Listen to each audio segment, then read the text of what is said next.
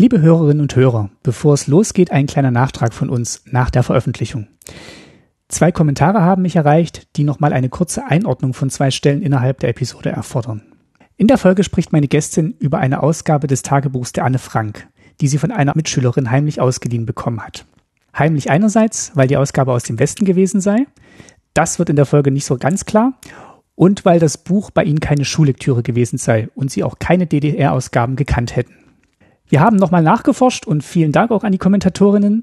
Das Buch wurde tatsächlich seit Ende der 50er Jahre in der DDR verlegt, war aber vermutlich nicht immer breit verfügbar. Schullektüre war es jedoch nicht. Ein zweiter Hinweis noch zu einer Passage danach. Hier erzählt meine Gästin aus ihrer persönlichen Erinnerung, dass bei einem Besuch in der Gedenkstätte KZ Buchenwald vor allem die Vermittlung der Ungerechtigkeiten gegen die Sozialisten und Kommunisten im Vordergrund gestanden hätten und sie erst zu einem späteren Zeitpunkt mehr über die systematische Judenvernichtung erfahren und gelernt hätte. Tatsächlich legte die DDR in ihren frühen Jahren bei der Behandlung des Themas einen Schwerpunkt auf die Verfolgung der Sozialisten, war aber insgesamt bei der Gesamtbetrachtung des Holocaust mit all seinen Facetten und der Einrichtung von Gedenkstätten gegenüber der BRD immer einen Schritt weiter. Zur Einordnung speziell dieser Thematik verlinke ich euch einen Faktencheck des Bayerischen Rundfunks mit dem Titel Wie in der DDR mit dem Holocaust umgegangen wurde. Und nun, los geht's mit der Folge. Sofort gesagt, uns lassen die niemals ausreisen, ja. Uns war klar, wenn, dann muss es eine Flucht sein.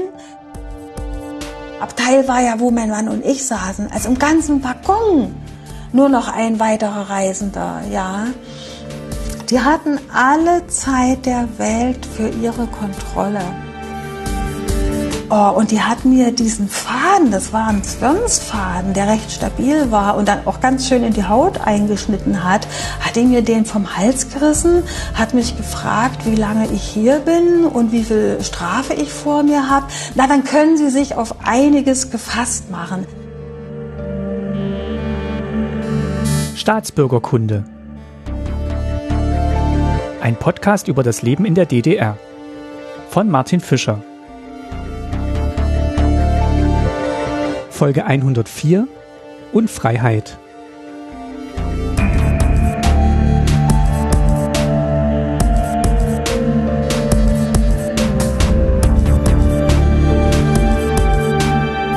Hallo und herzlich willkommen zur neuen Folge Staatsbürgerkunde. In den letzten beiden Folgen habt ihr Gespräche gehört über die politische Haft in der DDR und die Entschädigung der Opfer der SED-Diktatur.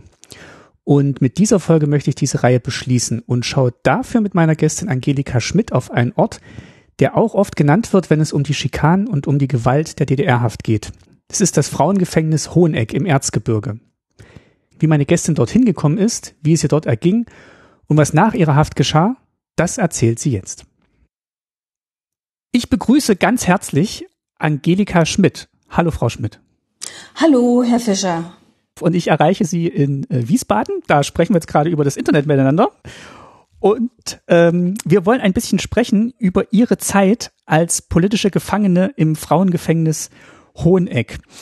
Äh, da, da waren sie und wir werden gleich noch drüber sprechen, wie sie dahin gekommen sind und wie es ihnen da ergangen ist. Und ähm, aufmerksam geworden bin ich durch eine gemeinsame Bekannte, die mir ihre Geschichte äh, ans Herz gelegt hat und ähm, auch ein Buch empfohlen hat, das sie mir dann auch geschickt haben. Das haben sie geschrieben, das heißt November, wo sie über ihre Zeit eben in Hoheneck sprechen. Und ähm, dem Buch vorausgegangen ist eine Kurzgeschichte, so wie ich es richtig verstanden habe, glaube ich. Ja. Die November 76, 1976 heißt. Und ja, das beinhaltet eigentlich so, so ein bisschen einen großen Teil ihrer Biografie, ihrer Geschichte. Mhm. Und Genau, damit wir Sie vielleicht ein bisschen besser kennenlernen, ähm, würde ich Sie vielleicht an, am Anfang erstmal fragen, wie sind Sie denn in der DDR aufgewachsen und wie haben Sie denn vielleicht auch als Kind und Jugendliche dieses Land DDR wahrgenommen? Ja, geboren bin ich in Sachsen-Anhalt und auch aufgewachsen. Ich bin in Merseburg in den Kindergarten gegangen. Später war ich an der Altenburger Oberschule, also die Polytechnische Oberschule bis zur achten Klasse. Mhm. Im Anschluss war ich an der erweiterten Internatsoberschule Wickersdorf, eine Schule mit erweitertem Russischunterricht, Spezialschule für Russisch zur Vorbereitung auf das Russischlehrerstudium. Ich bin die Tochter eines Genossen und war so sozialisiert, äh, dass ich ganz fest an die DDR-Ideale geglaubt habe. Mhm. Ich war Jungpionierin, äh, später Thälmann-Pionier in der freien deutschen Jugend, hatte da sogar auch mal die Funktion als Kassierer. Also ich war überzeugt, so bis zum 14. Lebensjahr. Und kurioserweise, die ersten Brüche und Zweifel, die kamen gerade in der Internatsschule. Ja. Warum ausgerechnet da? Was war da der Auslöser? Ja, das war eine Schule, in der die Lehrer fast ausnahmslos SED-Mitglieder waren. Und wie wir dann später erfahren haben, nach dem Mauerfall einige sogar, äh, ja, das war schon ein ziemlich großer äh, Teil der Lehrer, auch äh, Stasi verbandelt. Es gibt da so kleine Geschichten, die mich damals schon nachdenklich gestimmt haben, aber äh, die so Mosaiksteinchen sind, weshalb äh, ich zu zweifeln begonnen habe. Als ich in der neunten Klasse war, äh, dort in der Internatsschule, war unsere Klassenlehrerin zum zweiten Mal äh, schwanger. Und als sie dann in Elternzeit ging, so nennt man das heute, ich hm. weiß nicht, äh, welchen Begriff das damals gab, wurden wir von zwei Schülern, äh, die da sehr aktiv waren und sehr überzeugt waren, Schüler, die eine Klasse höher waren als wir, äh, wurden wir belehrt, wenn wir irgendwelche Fragen haben oder Probleme, dann sollten wir uns nicht äh, an unseren Geografielehrer wenden, hm. weil der nämlich äh, durchaus kritisch war und immer wieder erwähnt hat, dass er die Schwarzmaler, Schwarz-Weiß-Malerei ablehnt. Und es wurde uns dazu gesagt, er ist parteilos und deshalb nicht an ihn wenden. Und äh, er war überhaupt ein sehr sympathischer Lehrer. Also das ist das ist gar nicht gut bei uns angekommen, ja. Weil sie den alles so so nett und gut fanden ja, und dann auf einmal ja, wurde der so runtergemacht. Genau, er hat einen guten Unterricht gemacht und das fanden wir fanden wir einfach nicht in Ordnung, ja. Und da gab es dann quasi mehrere von diesen Vorfällen oder kleinen Anekdoten, ja. wo Sie dann gemerkt haben, da ist, da, da bröckelt diese Fassade ein bisschen? Ja, ganz genau so war das. Äh, ich erinnere mich, da war ich selbst in der zehnten Klasse und äh, der Schüler, von dem ich jetzt spreche, war ein Jahrgang weiter, also in der elf. Da gab es einen Todestag von Jimi Hendrix. Und der Schüler hat sich erlaubt, äh, im Treppenhaus der Schule eine Wandtafel zu gestalten und er war scheinbar Jimi Hendrix Fan und das ist dermaßen schlecht äh, bei der Schulleitung angekommen und bei diesen äh, Lehrern, die eben auch äh, Partei- und Stasi-mäßig verbandelt waren. Und wir wurden aufgefordert, also die Schüler aller Klassen, aller neunten, zehnten, elften und zwölften Klassen, eine Stellungnahme zu schreiben. Und das sollte natürlich eine Stellungnahme sein gegen äh, diesen äh, jungen Mann. Ich weiß den Namen heute noch. Und äh, meine Freundin und ich, wir fanden das so verlogen, dieses Spektakel. Also wir haben keine Stellungnahme abgegeben, haben uns nur unter vier Augen unterhalten. Aber dann gab es natürlich einige Schüler, die sich profilieren wollten, Einige haben vielleicht wirklich so an die DDR geglaubt und das alles verurteilt. Also wie kann man einem Idol äh, des Kapitalismus huldigen, ja, ein Musikidol? Und äh, die haben sich natürlich so geäußert, aber wir haben es nicht gemacht und haben uns auch ganz schön aufgeregt, äh, wie das zugegangen ist. Meine Freundin und ich übrigens ähm, schon dann vorangeschritten, da waren wir in der Elf, da hing bei uns im Klassenzimmer eine Wandzeitung aus.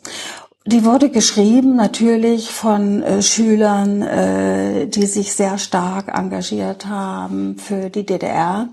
Und äh, es ging um die deutsch-sowjetische Freundschaft. Und der ganze Artikel endete mit dem Satz, Druschba ist keine Phrase. Druschba wissen Sie vielleicht, ist äh, Freundschaft? für Freundschaft, gell? ist die Übersetzung Freundschaft.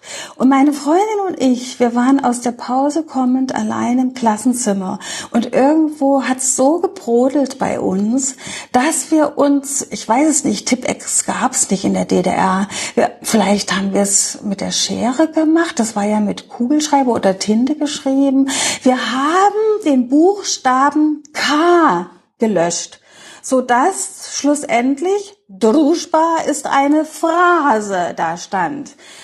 Es füllte sich das Klassenzimmer und es war was los. Wer hat das gemacht? Wenn wir das rauskriegen, die fliegen von der Schule, so wurde schon argumentiert. Also ich muss sagen, in dem Moment, meine Freundin ging es wahrscheinlich ganz genauso, hatten wir wirklich große Angst, starkes Herzklopfen. Ich hatte das Gefühl, ähm, äh, zwei Schülerinnen aus Gera, äh, die haben das durchaus geahnt, wer es war, haben uns leicht angegrinst, aber es hat keiner nachgefragt von denen, es hat uns keiner verraten. Das ist nie rausgekommen. Das heißt, Sie haben dann die Schule eigentlich kritisch begleitet, aber sind jetzt nie in Konflikt erstmal gekommen mit, ähm, mit der Schule oder dem Schulsystem? Oder gab es da, gab's da noch Fälle, wo sie, wo sie es persönlich dann auch getroffen hat?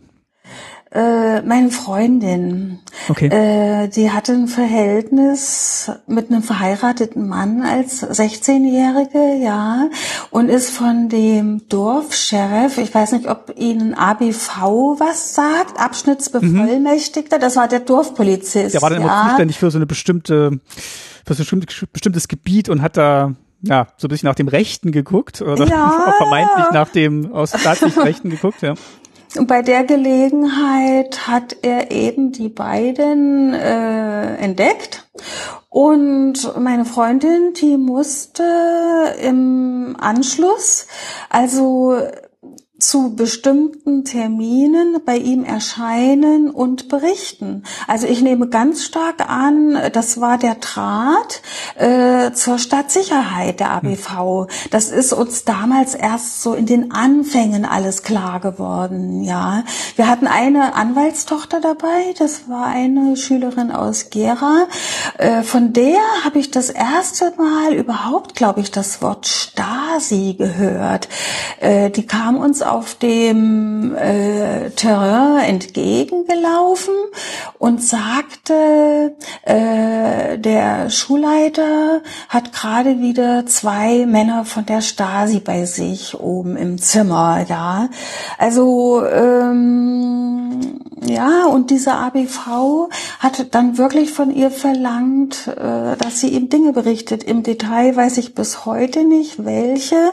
Ich weiß nur leider eins, dass sie dadurch ähm, ja auch ähm, mitteilungspflichtig geworden ist, ja. Dass sie so unter Druck gesetzt haben, dass sie sich ja, verpflichtet ja, hat?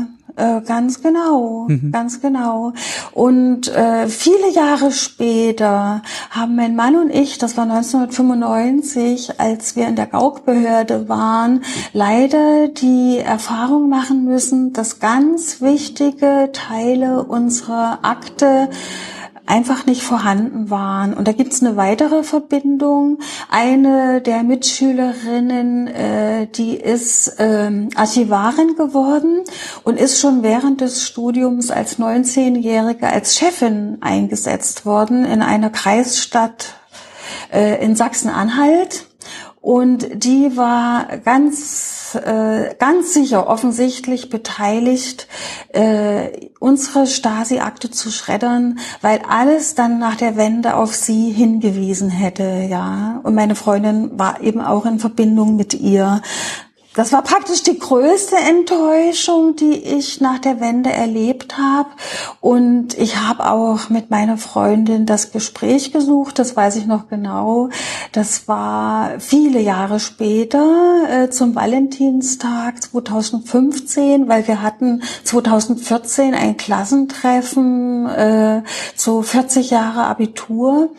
Und da habe ich sie dann konkret angesprochen, aber sie hat es nicht bejaht. Und es könnte einen Zusammenhang damit geben, sie ist verbeamtete Lehrerin in Thüringen gewesen und ich glaube, in Thüringen hat man die Leute dann entfernt aus dem Lehramt. Das schildern Sie ja auch im Buch, da kommen wir am Schluss vielleicht auch noch ein bisschen ja, drauf, dass wirklich genau. nach der Wende auch viele Enttäuschungen quasi noch, ja, ähm, für Sie offensichtlich geworden sind oder entstanden sind, da, durch das, was sie dann erfahren haben, was dann ja während ihrer Zeit in DDR und in Haft äh, passiert ist. Gab es dann auch interfamiliär, weil sie gesagt haben, da, dass die, dass ihre Eltern auch sehr ja im System mh, hm, verankert waren oder engagiert waren. Gab es da irgendwann mal Diskussionen oder ähm, am, am Küchentisch oder ähm, Austausch von Gedanken? Ja, jetzt muss ich Folgendes dazu sagen. Äh, stark verbandelt mit dem System war eben mein Vater, meine Mutter nicht. Okay, mein also Vater, Vater mein Vater, der war in, sowohl in der SED, ich weiß eben auch, als auch natürlich äh, stadtsicherheitsmäßig verbandelt.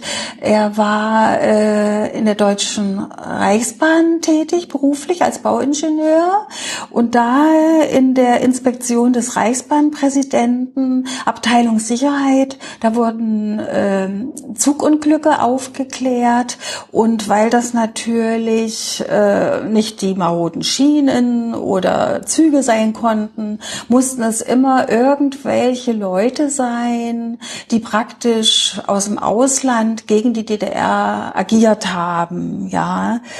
Und äh, meine Mutter, äh, sie war Humanistin und bei unseren Gesprächen hat sie, sie ist Krankenschwester vom Beruf, ihre Kritik eingebracht. Okay. Sie haben ja immer das äh, Gesundheitssystem der DDR, als wäre das erste in der ganzen Welt, ja. Und äh, sie hat dann ganz äh, kritisch erzählt, wie das halt wirklich aussah, ja. Also gab es schon die Diskussion, aber ist jetzt auch, also sie, sie konnten damit gut umgehen als Familie in dem Moment. Ja, ja. Okay. Das war machbar. Internat war dann schon schwieriger. Also äh, was uns absolut zu denken gab, äh, da waren wir dann in der elften Klasse äh, haben die junge Garde gelesen auf Russisch. In der Spezialschule gab es natürlich sozusagen echte, in Anführungsstrichen, Russischlehrer, ja. Wir hatten Russisch bilingual. Unsere Klassenlehrerin war unsere Russischlehrerin. Wir hatten ja zehn Stunden Russisch in der Woche. Äh, die hat uns unterrichtet und dann gleichzeitig äh, die Russischlehrer, ja, die aus, äh, aus der Sowjetunion äh, delegiert waren. Wir haben die junge Garde gelesen und in der Parallelklasse gab es einen Schüler, der eines Tages sagte, er möchte auch gerne mal meinen Kampf lesen. Und das hat was ausgelöst. Der Sache wurde natürlich nachgegangen und äh, dann stellte sich heraus, äh, da haben Jungs aus unserer Klasse und aus der Parallelklasse Parallelklasse so eine kleine Gemeinschaft gebildet. Die Jungs wohnten nämlich extra im jungen Wohnhaus. Das war über den Schulzimmern, über den Klassenzimmern. Und die haben sich dann mit dem Hitlergruß begrüßt. Mhm. Und im Speisesaal gab es ein Klavier. Einer von denen konnte scheinbar Klavier spielen. Das wussten wir dann aber äh, zu dem Zeitpunkt nicht. Das kam dann später alles zur Sprache. Dann haben die wohl auch äh, diese Hitler-Lieder an, angestimmt, ja. Und als das Ganze aufgeflogen ist, war Folgendes. Die beiden, die hauptsächlich äh, da verantwortlich waren. Das war ein Junge aus der Parallelklasse, der wurde relegiert. Das bedeutete, zu keinem Zeitpunkt mehr in der DDR das Abitur machen zu können. Der andere aus unserer Klasse, dessen Stiefvater der Stasi-Chef einer Kreisstadt war. Der ist auf die Füße gefallen. Der ging zurück in die Heimat EOS, hat dort Abitur gemacht und hat im Anschluss Jura studiert. Und natürlich, ja, und natürlich wissen wir heute, was das alles bedeutet hat. Garantiert äh, haben die den natürlich auch nur unter Verpflichtung studieren lassen. Der ist dann wahrscheinlich schon als Stasi-Spitzel dort in Jena angetreten, ja. Und, und das muss ich sagen, äh, das waren Sachen, äh, die ich damals überhaupt nicht verstehen konnte. Äh, das war so die größte Geschichte, die man nicht nachvollziehen äh, konnte, ja. Jetzt ist es ja immer noch mal ein Schritt zu sagen, ich empfinde oder ich erlebe solche Momente, solche ähm, Anekdoten, solche Szenen und ähm, bewerte die für mich bis hin zu, ich verlasse jetzt wirklich dieses Land, weil ich damit nicht mehr klarkomme. Was, was war denn da der Auslöser? Also Sie waren ja noch recht, recht jung, wenn ich jetzt äh, alles richtig zusammenrechne. Ja, ich mit war 20. Genau, also kurz nach das der stimmt. Schule, also war jetzt nicht viel Zeit dazwischen. Ähm, wie wie kam es denn dazu, dass Sie ja diese Flucht geplant und dann auch versucht haben durchzuführen? Ja, ähm, jetzt muss ich halt Folgendes sagen. Mein Schwiegervater, der im Westen gelebt hat, der hat uns angesprochen. Also er hat uns gefragt, ob wir äh, ganz kurz rüber, mal, ja, ganz kurz mal dazwischen. Das heißt, Sie waren da schon ähm, verheiratet, also Sie waren relativ jung dann auch äh, verheiratet. Ja, ja. Also äh, wir kennen uns schon sehr lange. Ich habe meinen Mann in dem Sommer kennengelernt, bevor ich in die Internatsschule kam. Also knapp 15, ja. Mhm. Mein Mann war da knapp 18 und äh, waren dann schon am Ende äh, vier Jahre zusammen, ja, als ich Abitur gemacht habe. Und im Sommer nach dem Abi haben wir geheiratet. Okay. Genau. Und äh, mein Schwiegervater im Westen lebend hat uns gefragt, ob wir rüberkommen möchten. Und ich muss sagen, zu dem Zeitpunkt hat er dann schon offene Türen eingerannt, ja. Also das war die Kette, die Kette dieses Erlebten, also die politische Gängelei. Und äh, wir sind unglaublich gerne gereist. Ich kann mich noch erinnern, mein Mann und ich, wir haben später in Luckenwalde gelebt, also nicht so weit von Berlin entfernt, wie wir in Berlin Ost auf dem Bahnhof standen. Und ich habe das Schild gelesen, äh, Kopenhagen. Und ich weiß noch wie heute, dass ich angefangen habe zu weinen. Also, dass mir durch den Kopf ging, äh, muss ich jetzt wirklich 60 Jahre alt werden, um mal nach Kopenhagen zu kommen, ja. Und dann äh, durfte ja noch nicht mal jeder fahren. Also meine Großmutter, die ist so schikaniert worden, ähm, die durfte selbst als Rentnerin uns nicht besuchen. Da war ich so unglaublich traurig drüber, weil ich zu meiner Großmutter ein sehr gutes Verhältnis hatte, ja.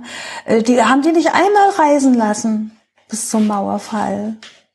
Oh Mann, und da, da waren sie natürlich dann auch schon so weit, also durch alles, was sie dann erlebt haben, wo sie gesagt haben, also sowohl persönliche Beweggründe, wo sie sagen, Reise, Reisen und ein freieres Leben, als auch was sie jetzt von dem Staat DDR kennengelernt haben, dass sie gesagt haben, sie denken zumindest aktiv mal über diese Fluchtmöglichkeit nach. Ich weiß nicht, ja, wie, genau. wie ihr Schwiegervater da vielleicht auch Vorschläge gemacht hat, was man da, wie man das angehen kann oder wie Sie das dann ja, geplant haben. Das hat er. Also für unsere Entschlussfassung war auch mit ausschlaggebend, das sollte ich vielleicht auch noch erwähnen. Wir sind am 1. Mai nicht mit demonstrieren gewesen. Es war ja üblich in der DDR, dass die Betriebe am 1. Mai sich dann getroffen haben, die Betriebsmitglieder, gell? Und genau, dass da die demonstriert haben. Genau. Alle auf die Straße. So ist das. Und wir haben das in dem Jahr nicht gemacht am 1. Mai. Also wir hatten da schon das Angebot von Schwiegervater, ja, und dann ist das gewesen. Und wir haben tatsächlich einen Eintrag in unsere Kaderakte bekommen. Und mein Mann hat erst, ja, das ist noch gar nicht so lange her, hat er nachvollzogen, dass eine diese Kaderakte sein ganzes Leben lang begleitet hat. Also das haben wir vorher auch nicht so genau gewusst, ja. Und das fanden wir doch äh, dann so unmöglich. Das, es muss freiwillig sein, sowas. Das geht doch eigentlich gar nicht. Es kam dann praktisch so eins zum anderen, ja. Ähm, wie, also nur mal ganz kurz zwischendurch, wie hat denn mhm. Ihr Schwiegervater da überhaupt Kontakt aufgenommen und gehalten, ähm, um über eine Flucht zu sprechen? Das war ja vielleicht jetzt auch nicht so ganz, ganz einfach und üblich. Ja, äh, er kam zu Besuch und äh, da wurde das angesprochen. Und er hatte scheinbar auch schon mal mehrere Möglichkeiten überlegt. Ich meine, klar, äh, der Gedanke vielleicht für einen Ausreiseantrag, der war so vielleicht ganz kurz auf seinem Schirm. Aber bei der Position meines Vaters und mit seiner Stasi-Verbundenheit, also da war uns klar, also mein Mann hat sofort gesagt, uns lassen die niemals ausreisen, ja. Es gibt Leute, die können einfach nicht weg und deshalb hat es gar keinen Sinn, so einen Antrag zu stellen. Dann wären wir unter Beobachtung gewesen und dann wäre für meinen Vater auch schon mal alles sehr schwierig geworden. Uns war klar, wenn, dann muss es eine Flucht sein. Ganz klar war, grüne Grenze geht nicht, äh, wegen der ganzen Todesfallen, ja. Ausland, ja, hat er dann überlegt über Tschechien und wie wir es dann auch gemacht haben, per Zug. Aber wir wollten keinesfalls unser Leben aufs Spiel setzen und eben auch nicht unsere Gesundheit. Im Buch habe ich es beschrieben, äh, den einen Fall. Ähm, eine Haftkameradin von mir, äh, Regina, die ich in Hoheneck kennengelernt habe, die war in Leipzig in Untersuchungshaft inhaftiert mit einer anderen Leipzigerin und äh, die Christine hat Folgendes erlebt. Die ist in Rumänien mit ihrem Freund verhaftet worden. Die Regina. Nee, äh, die Freundin von Regina. Ach so, Entschuldigung. Aber die, die hat dann diese ganze Geschichte auch okay. schon Entschuldigung. mal erzählt. Ja, nee, kein Problem. Das sind zu viele Namen, ich ja, weiß. Also meine Lektorin, äh, die musste irgendwann auch immer nachfragen. Ja. Es war äh, einfach zu viel. Alles gut. Okay. Alles gut. Ja, die Christine hat mit ihrem, es muss, muss so 72 gewesen sein, mit ihrem damaligen Freund einen Fluchtversuch gemacht über Rumänien und rumänische Bauern haben die im Grenzgebiet äh, mehr oder weniger gefangen genommen, an ihre Gäule gebunden und bis zur Polizeistation über Stock und Stein gezogen. Die kamen da mit äh, Wunden an, mit blutenden Wunden, ja. Und die haben dann später erfahren, dass die Bauern so arm waren, dass die dieses Kopfgeld unbedingt gebrauchen konnten und deshalb die Leute verraten haben, ja.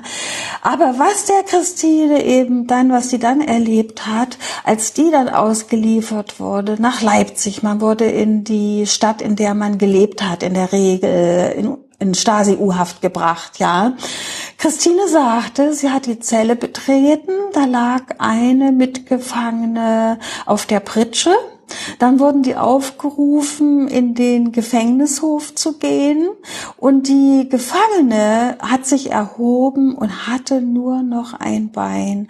Die hat nämlich ihren Fluchtversuch gemacht über die Grenze, ist in eine Mine getreten und hat das Bein verloren, schwere Gesichtsverletzungen gehabt und hat jede Nacht im Schlaf geschrien, wahrscheinlich also die Albträume, ja. Also das Wahnsinn. Das habe ich natürlich, diese äh, konkrete Geschichte habe ich vorher nicht gewusst, aber davon hat man ja gehört, dass Leute gestorben sind oder eben äh, schwer verletzt ankamen. Ich weiß auch von meiner Nachbarin hier in Wiesbaden, wir haben Haus an Haus gewohnt, die ist vor einigen Jahren umgezogen. Ich habe die an ihrem Thüringer Dialekt erkannt und äh, die erzählte dann ihre Geschichte, dass sie 1970 als 20-Jährige gemeinsam mit mit ihrem Freund einen Fluchtversuch gemacht hat. Sie sind dann von Thüringen nach Bayern und äh, ihr Freund wurde tatsächlich an der Grenze erschossen. Irgendwo haben sie sich scheinbar getrennt und sie kam dann am nächsten Tag im Westen an, hat an das Erstbeste, so im Morgengrauen, Haus geklopft, hat er jemanden geweckt und der hat dann, ich kann leider kein Bayerisch, was wollen Sie denn, äh, hat, hat die dann äh, ein bisschen angeschrien, ja. Also die muss ja ich weiß nicht, die muss ja Schlimme Erlebnisse. ja ganz verstört gewesen sein und ähm, das sind äh, wirklich so ganz, ganz viele Geschichten, auch um nochmal auf äh, diesen Klassenkameraden zu sprechen zu kommen mit seinem Stasi-Stiefvater, wie verlogen das alles war, dass so einer noch Karriere machen darf, ja. Ich habe zum Beispiel in der achten Klasse erlebt, ähm, als 14-Jährige, wie mir eine Klassenkameradin, die Anne Frank war ja zum Beispiel in der DDR keine Schullektüre, ja. Und die hatte das von ihrer Tante geschickt bekommen, aber hat mir das in einer Ecke des Klassenzimmers unter dem Siegel der Verschwiegenheit ausgeliehen, so als ob das die haben das im Osten immer Schund- und Schmutzliteratur genannt, ja, die verboten war. Verboten war das mit Sicherheit nicht. Das hätte auch keine Konsequenzen gehabt. Aber es wurde nicht veröffentlicht. Es wurde in der Schule nicht gelesen. Und sie hat mich gebeten, dass ich ihr das genauso still und heimlich zurückgebe. Und auch so im Nach, ja, im Nachgang habe ich Folgendes erlebt äh, wie, wie diese, die, die Ostdeutschen haben sich ja immer gerühmt, sie hätten mit ihrer Nazi-Vergangenheit aufgeräumt, genau. ja. Aber was ich da erlebt habe, ich war zum Beispiel dreimal im Konzentrationslager Buchenwald. Das erste Mal im Rahmen der äh, sozusagen Jugendweihe, der bevorstehenden, da hatte man so Jugendweihe-Stunden und das war unsere Jugendweihe-Fahrt. Die erste war nach Berlin, da wurden wir in die FDJ aufgenommen und später es eben auch einmal ins Konzentrationslager. Für mich war es der erste Besuch. Und äh, ich kann mich nämlich überhaupt nicht erinnern, dass nur einmal vom Holocaust die Rede war. Es ging nur um die Antifaschisten, um die Kommunisten, vielleicht wurde auch Sozialdemokraten erwähnt. Ich kannte keinen Bonhoeffer. Ich weiß noch genau, an der MTA-Schule, das war aber privat im Gespräch, das war ja an der Schule kein Thema, war medizinische Ausbildung, dass äh, mich äh, dann dann äh, Frauen, die auch mit in dem Jahrgang die Ausbildung gemacht haben, äh, die konnten überhaupt nicht verstehen, dass ich den Namen Bonhoeffer noch nicht mal gehört habe. Ja, also, also es war nicht üblich. Das zweite Mal äh, waren wir mit der elften Klasse da, von, vom Internat aus. Da habe ich dasselbe erlebt. Ja, also der Holocaust an den Juden wurde totgeschwiegen und Tanze. ich es kam nicht vor. Und ich habe zum Beispiel Shoah, Holocaust, okay, vielleicht gab es die Worte damals in den 70ern auch noch nicht, das kann ich nicht beurteilen. Aber es war mir so nicht klar. Nee, äh, es, es wurde in, nicht so erwähnt. Das war ja eigentlich äh, die Vernichtung äh, der jüdischen Bevölkerung. Das, die waren ja vor allem in den KZs. Aber darum ging es nicht. Es ging nicht darum. Ja, dass, dass, dass da halt wirklich auch so, so wichtige Werke wie das Tagebuch der Anne Frank ähm, ja quasi so, so heimlich gehandelt werden mussten bei Ihnen. Ja, ja. Das schon das dritte Mal war ich mit meinem Vater. Äh, der hat zum Beispiel Betriebsausflüge organisiert. Es ging nach Weimar, aber er hatte diesen KZ-Besuch auch dran gehängt. Und wir beide äh, sind die Station dann durchlaufen. Also das hat sich immer wiederholt. Äh, immer dieselben Sachen, ja, äh, wer im Konzentrationslager angeblich gewesen war. Den Tillmann haben sie dann immer, auch diesen Arbeiterführer aus Hamburg, der hat wohl, ist wohl auch im Buchenwald ermordet worden. Der wurde erwähnt, lang und breit. Aber äh, die anderen nicht. Und eben in der Hauptsache, äh, das waren ja nun mal sechs Millionen, ja, äh, davon war nicht die Rede. Ich kann mich nur an eins erinnern. Äh, wir sind dann, mein Vater und ich, das war ein langer Tag, das zu organisieren. Ähm, mein Vater und ich, äh, da gab es auch so eine kleine, so ein kleines Bistro und äh, wir wollten da Mittag essen, aber ich weiß eins, ich habe keinen Bissen runtergekriegt. Das war irgendwie äh, so schrecklich, ja. So eindrücklich, also ja, wir waren da auch mal, wir waren in Theresienstadt äh, in, in, ähm, in Tschechien und das war schon auch ja bedrückend, beeindruckend und ähm, also ganz ganz andere Stimmung, ja. Ja, da waren Sie dann wahrscheinlich schon in äh, Baden-Württemberg, ne? Genau, Als das Schulausflug. War, das war zehnte Klasse, ähm, ja, Abschlussfahrt nach äh, ja. Tschechien. Ich weiß von meiner MTA-Schulfreundin, mit der ich noch heute Kontakt habe, äh, die habe ich am Dienstag gesehen, äh, die waren in Dachau, ja, das war so gängig. Ähm, Jetzt haben Sie von der Freundin gerade erzählt, die ähm, diese schlimmen Erlebnisse hatte bei ihrer Flucht, ähm, wo der Freund dann auch erschossen wurde. Welche, welche Route haben Sie sich denn überlegt oder was war denn Ihr Plan? Weil Sie hatten jetzt gesagt, ähm, grüne Grenze zu gefährlich und Sie sind ja dann auch, wollten ja dann auch über, wenn ich es richtig weiß, über Österreich, Tschechien, Österreich die äh, ähm, Route nehmen? Äh, was sich wieder einfügt in das Bild, äh, Internatsschule wieder und dieses, äh, wir haben es dann im, im Gefängnis haben wir es Rotlicht genannt, das Rotlicht, was die uns verpasst haben während der Schulzeit, ja. Ähm, eines Tages hieß es, wir waren ja in allen möglichen Organisationen, Freie Deutsche Jugend, Gesellschaft für deutsch-sowjetische Freundschaft und eines Tages hieß es, wollt ihr in die Gesellschaft für Sport und Technik kommen? Da könnt ihr den Moped-Führerschein machen. Und da waren wir dann alle begeistert. Wir wollten nicht in eine weitere Organisation rein, aber natürlich den Führerschein hätten wir ganz gerne gehabt. War aber leider, ich glaube, von Anfang an eine Lüge. Die hatten gar keine Fahrschule und keine Möglichkeiten. Es wäre keiner zu uns ins Internat rausgekommen, hätte da mit uns äh, Führerschein gemacht, ja. Aber wir hatten die theoretische Ausbildung praktisch. Man hat ja da immer so Erste-Hilfe-Kurs, ja ja. Und jetzt die ganz große Suggestivfrage. Selbst das war äh, schon wieder äh, politisch äh, verbrämt. Wir wurden gefragt. Wir haben unseren äh, leicht verletzten Freund und daneben liegt der schwer verletzte Feind. Wem müssen wir zuerst helfen? Und Sie können sich denken, wem wir helfen sollen? Natürlich dem leicht verletzten Freund. Also das war auch wieder so eine Geschichte. Da habe ich gedacht, das darf ja eigentlich nicht sein. Man hilft doch dem, der die Hilfe nötiger hat, ja. Also äh, das sind solche Sachen, äh, die einen dann da veranlassen, dass man nachdenklich wird, ob das alles richtig ist, ja. Das vielleicht noch anschließen. Was dann zu dieser Entscheidung letztendlich auch mit beigetragen Auch. Das sind, das sind alles kleine Mosaiksteinchen, die das Ganze dann, ja. In die Tat, in, äh, zur, Tat ja, schreiten, ja, zur Tat schreiten lassen. Die einen, die einem vielleicht die Entscheidung dann auch leichter machen, ja. Wie, ähm, genau, also wie, wie sind Sie denn dann vorgegangen? Also was waren denn genau. dann Ihr, Ihr Also mein Schwiegervater, der hat es vorgeschlagen.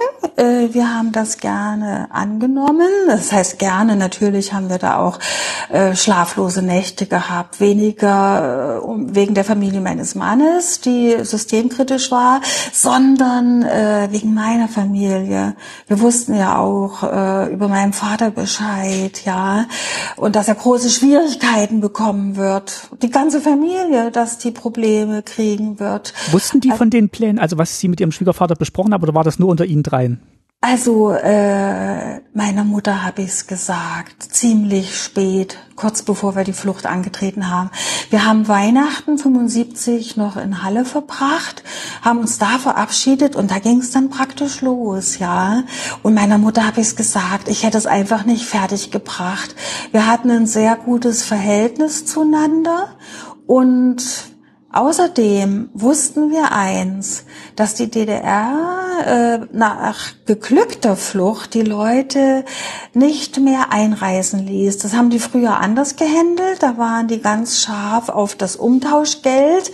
Aber dann war es doch so, äh, dass viele äh, äh, dann andere Freunde vielleicht inspiriert haben, das auch zu machen, wenn die gut Fuß gefasst haben im Westen. Und um das zu unterbinden, haben die dann sowas wie eine Einreisesperre, also ganz viele Jahre oft gemacht, ja. Also meiner Mutter habe ich es gesagt und da weiß ich auch eins, die hat das nicht weitergegeben. Äh, das kam erst alles dann nach unserer Verhaftung raus, dass sie davon wusste, ja. Bei geglückter Flucht drohte dann außerdem noch äh, Gefängnis bei Wiedereinreise. Das war ja ungesetzliches Verlassen der DDR. Also wenn man jemals ja. zurückgekommen wäre? Ja, ja. Zumindest, sie haben es äh, sicher nicht bei allen gemacht, aber auf alle Fälle dieses Damoklesschwert, das hing dann auch über einem, ja. Oh Mann. Also war dann, also war doppeltes Risiko quasi. Ja, sozusagen, ja. Die haben sich dann sicher die Leute ausgesucht, äh, wo sie es gemacht haben, wo nicht. Bei manchen haben sie sich vielleicht auch erhofft, äh, dass die ähm, dass die gar nicht mehr kommen.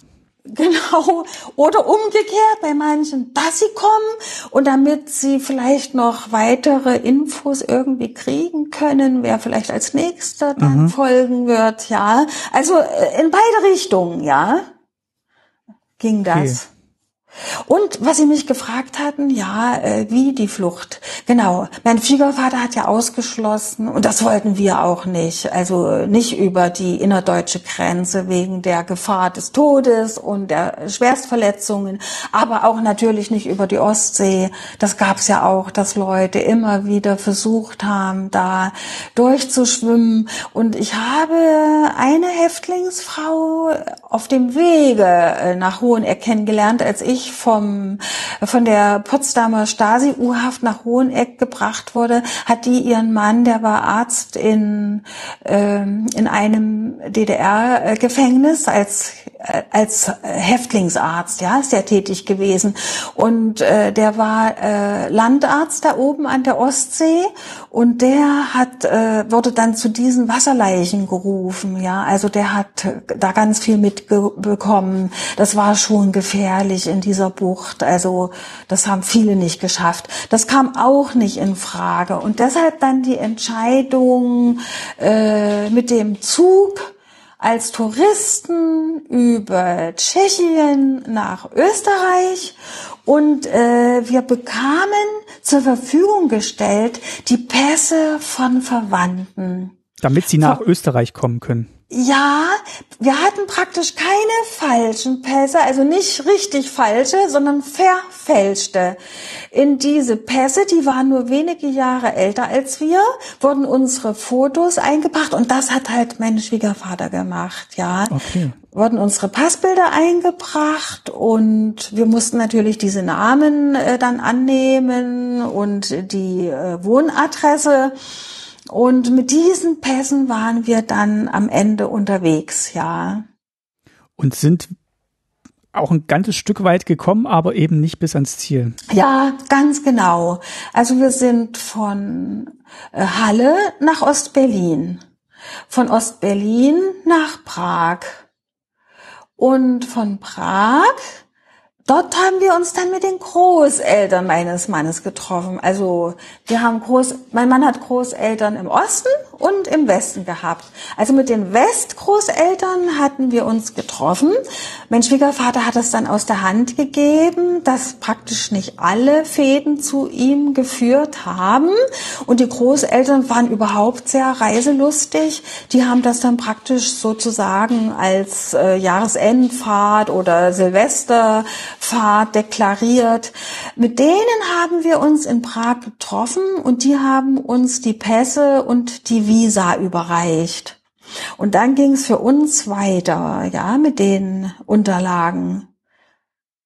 Also Sie sind dann quasi noch mit Ihren DDR-Pässen nach Tschechien und dort, und dort dann mit den neuen Pässen sollte es dann weitergehen. Ganz genau.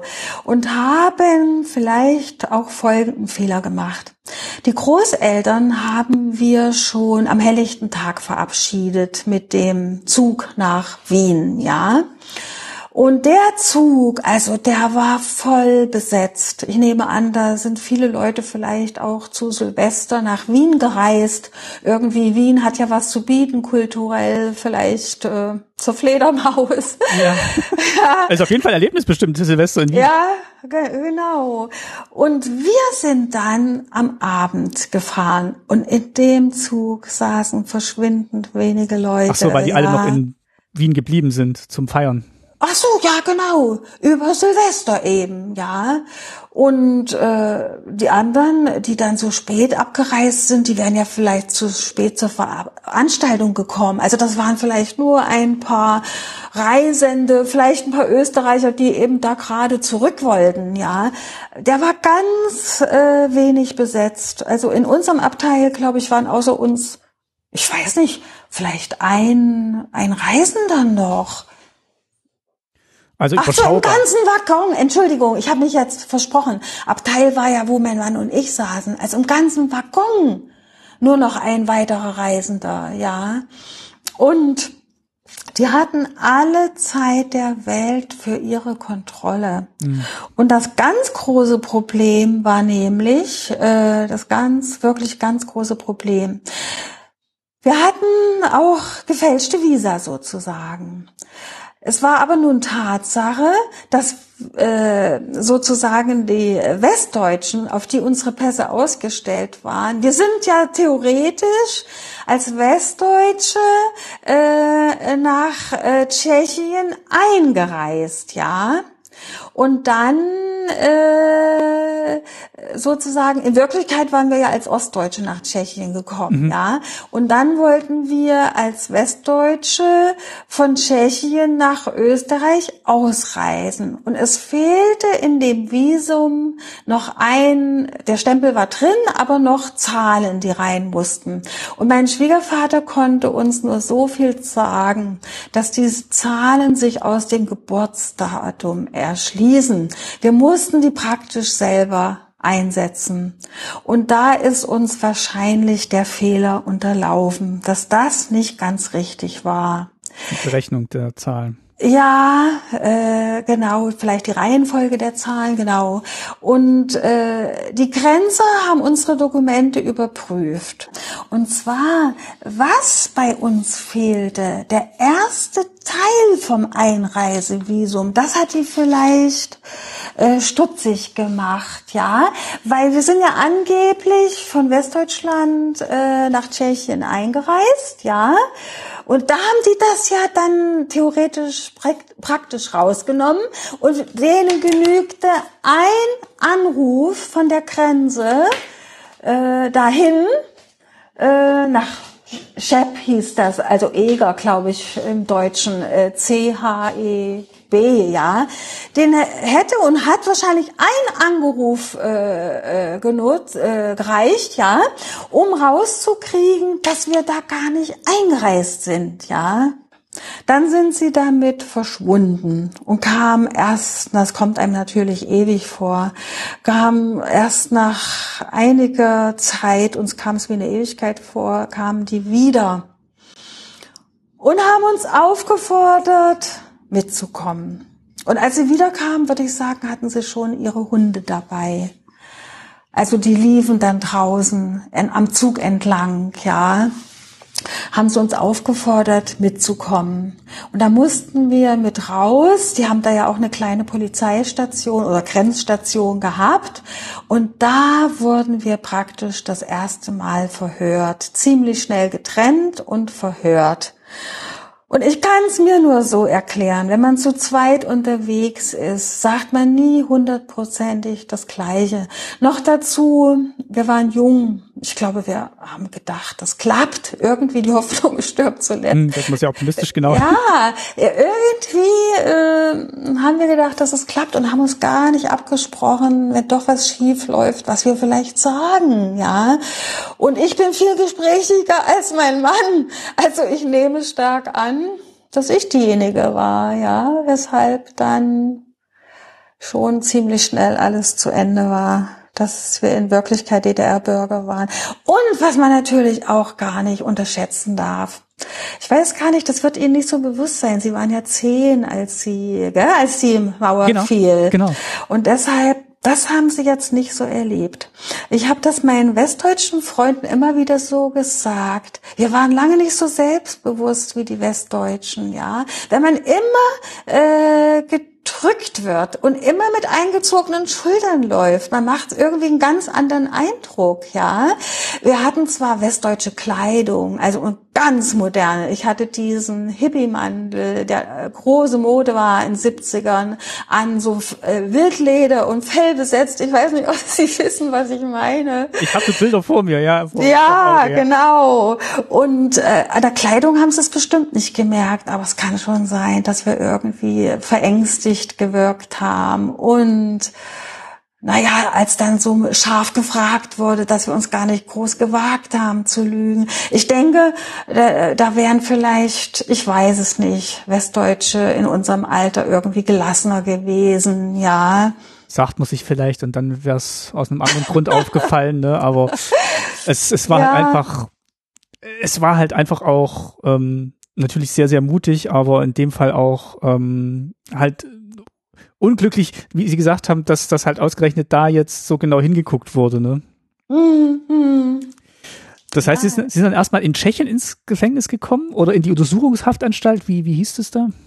Also äh, wir sind nach Budweis gebracht worden. Der Grenzort hieß České Velenice, wo wir schlussendlich aus dem Zug aussteigen mussten, ja. Und zwar war das eine gemischte Untersuchungshaftanstalt. Wir wissen aber, dass äh, die tschechische Staatssicherheit auch Stasi-U-Haftanstalten hatte, aber scheinbar wirklich nur für ihre politischen Häftlinge. Uns haben sie als, im Tschechien heißt das Kopetschki, irgendwie, das ist so ein, äh, ja so ein Ausdruck für äh, Flüchtige, ja. Mhm. Äh, uns haben sie dann praktisch, ich denke dann schon das erste Mal kriminalisiert, ja, praktisch mit falschen Pässen und dann waren wir eben in diese Untersuchungshaft gekommen, ja, genau.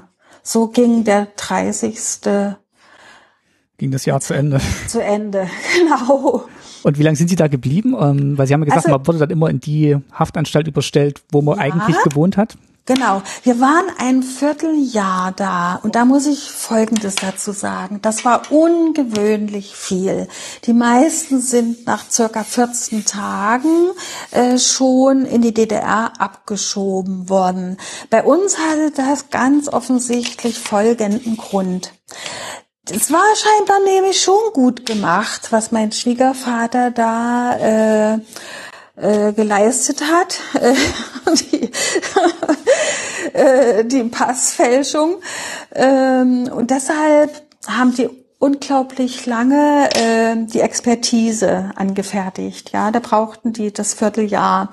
Hatten auch immer wieder den Verdacht, dass wir vielleicht äh, jemanden kennen, der uns geholfen hat. Und was wir jetzt nur ahnen können, äh, mein Vater hatte einen befreundeten Eisenbahner bei der tschechischen äh, Staatsbahn, ja. Und ähm, der war später sogar Verkehrsattaché in Paris. Und vielleicht haben die Tschechen irgendwie diese Verbindung gesehen. Vielleicht wollten sie dem auch was anhängen oder haben sie gedacht, er hat uns geholfen.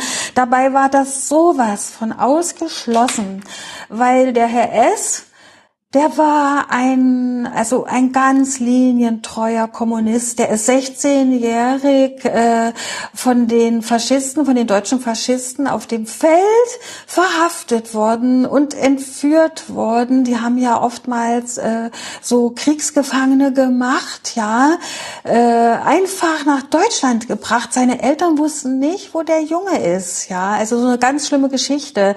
Und das sind so prägende Erlebnisse natürlich für ihn gewesen weshalb der äh, Kommunist durch und durch war. Und der hätte uns niemals zu einer Flucht verholfen. Aber vielleicht haben die sowas vermutet und haben auch in diese Richtung recherchiert. Und deshalb hat das bei uns wirklich so sehr lange gedauert. Ja, wir kamen dann praktisch Ende März erst an. Äh, wo, wo dann genau? Also sind Sie dann? Und zwar wir sind geflogen worden. Also das war so organisiert. Man ging von der Budweiser Untersuchungshaft per Bus äh, nach Prag-Pankratz. Das ist so ein Hauptgefängnis, wo auch Ausländer einsitzen. Mein Mann hat nämlich dort äh, in Pankras einen Schweizer Häftling, der einfach einen Autounfall hatte und deshalb in Untersuchungshaft war, kennengelernt. Und der hat sich innerhalb von Minuten, die konnten nur äh, Minuten miteinander sprechen, hat er sich die Daten des Schwiegervaters eingeprägt und hat die dann gewarnt, äh, die Schwiegereltern und die Großeltern, dass sie ja nicht nicht äh, nach äh, Ostdeutschland einreisen, weil es dann ganz gefährlich werden mhm. würde, weil da jetzt bekannt ist, ja, dass sie die Fluchthelfer waren. Genau, genau. Und in Pankratz haben wir eine Übernachtung gehabt, zum Glück nicht mehr, weil bei denen wurde noch gekübelt. Ich weiß nicht, ob Sie diesen Begriff mhm. kennen.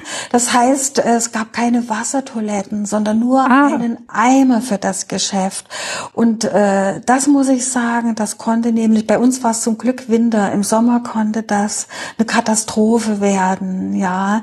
In der Wärme und die, die, durften nicht nach jedem Toilettengang geleert werden, sondern wann das den, äh, äh, den Aufsehern in den Sinn kam. Und manchmal haben sie extra gewartet, auch ein bisschen um die Häftlinge zu schikanieren. Solche Sachen gab es eben auch, ja. Äh, Prag-Pankratz dann, wie gesagt, einen Tag, eine Nacht so ungefähr. Dann haben die uns zum Flughafen gefahren und da stand dann schon eine Maschine äh, der DDR für drei Häftlinge. Das muss man sich mal überlegen. Und ich weiß gar nicht, wie viel Aufseher mitgeflogen sind, ja. Und das hatte nur einen Grund. Die DDR, die wollte vermeiden, dass auch im, in den Bruderländern bekannt wird, bekannt wird äh, dass es doch immer wieder DDR-Bürger gibt, äh, die sich eben nicht so wohl fühlen und die dann doch einen Fluchtversuch machen.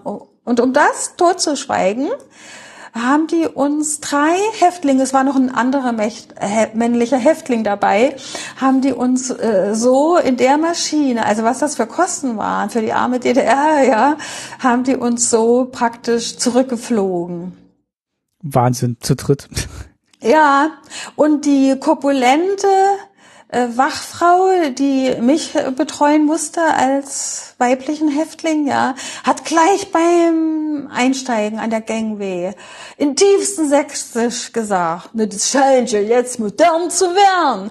Weil das ging dann so richtig los mit diesen Fluchtversuchen. Auf der einen Seite war 75 äh, Schlussakte Helsinki. Die DDR hatte sich verpflichtet, äh, die Leute auf Antrag ausreisen zu lassen, was sie natürlich dann wieder nicht in die Tat umgesetzt haben und die Leute wieder vermehrt zu Fluchtversuchen äh, auf Fluchtversuche zurückgegriffen haben und weil dann auch bekannt wurde, wie das ganze Prozedere abläuft. Klar, man wird verhaftet und verurteilt, aber man sitzt auch nicht die ganze Strafe ab, selten und äh, gelangt dann doch vom Gefängnis aus äh, in den Westen, ja.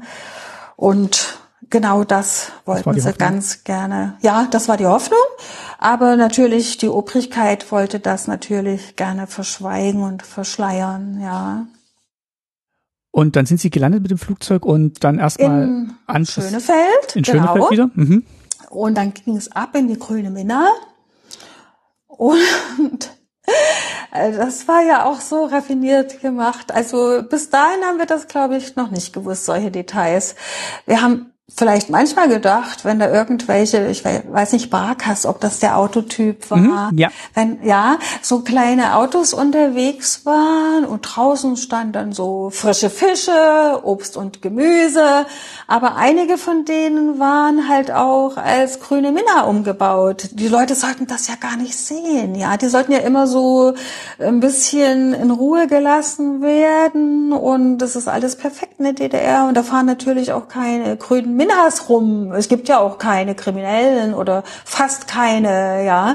Und äh, da haben wir das dann mal kennengelernt. Äh, so eine grüne Minna unterteilt vielleicht in fünf Minizellen. Alles nur Metall, ohne Möglichkeiten der Belüftung. Also ich hatte einmal das Gefühl, ja, dass ich Platzangst kriege, dass ich jetzt sofort da raus muss. Aber zum Glück habe ich mich da wieder beruhigt, weil ich glaube nicht, äh, dass die einem da geholfen hätten, ja. Es war ganz, ganz unangenehm. Ja. Ja, bei uns war es zum Glück nicht so weit, weil es ging nur nach Potsdam, nur in Anführungsstrichen. Also andere, ich glaube nicht, dass die da auch noch von anderen Flughäfen, so Halle Leipzig, ich denke mir, vom Ausland ging das dann immer nach Schönefeld. Aber das weiß ich natürlich nicht genau. Und die hatten dann äh, sicher viel weitere äh, Strecken zurückzulegen in diesen furchtbaren Autos, ja. Und dann sind sie aber natürlich erstmal nicht nach Hohen gekommen, sondern wie Sie gerade nee, gesagt haben, erstmal nach Potsdam. Erstmal nach Hohenschönhausen. Ach, erst nach jetzt, jetzt beginnt das Kapitel Untersuchungshaft, ja. Erstmal in die zentrale Untersuchungshaft Hohenschönhausen. Da wurden dann die äh, nach Hohenschönhausen sowieso gekommen wären, die wurden dann ausgeliefert und für uns beide, weil wir in Luckenwalde gewohnt haben, so hat sich uns das dann auch erschlossen. Es ging immer um die Bezirkshauptstadt. Wir haben in Luckenwalde gewohnt, Bezirk Potsdam, und deshalb ging es für uns dann anschließend nach Potsdam, ja und in die Potsdamer Stasi-U-Haft. Ähm, in der Lindenstraße, so hieß die Straße früher, äh, vor DDR-Gründung, glaube ich. Und äh, deshalb im Volksmund Lindenhotel genannt. Ah, okay. Die Stasi-U-Haft Potsdam ist das Lindenhotel, ja. Jetzt übrigens Gedenkstätte Lindenstraße, da waren wir dann auch im letzten Jahr haben sie eine neue Gedenkstättenleiterin vorgestellt und da sind wir dann da gewesen. Ja. Und wie lange waren Sie dann dort in diesem, also erstmal in Hohenschönhausen und dann im, im Lindenhotel? Ja, also Hohenschönhausen, da hat es sich nur um Stunden gehandelt. Da sind wir noch am selben Tag weitergekommen, ohne Übernachtung. Äh, ähm, Lindenhotel, das war dann schon deutlich länger.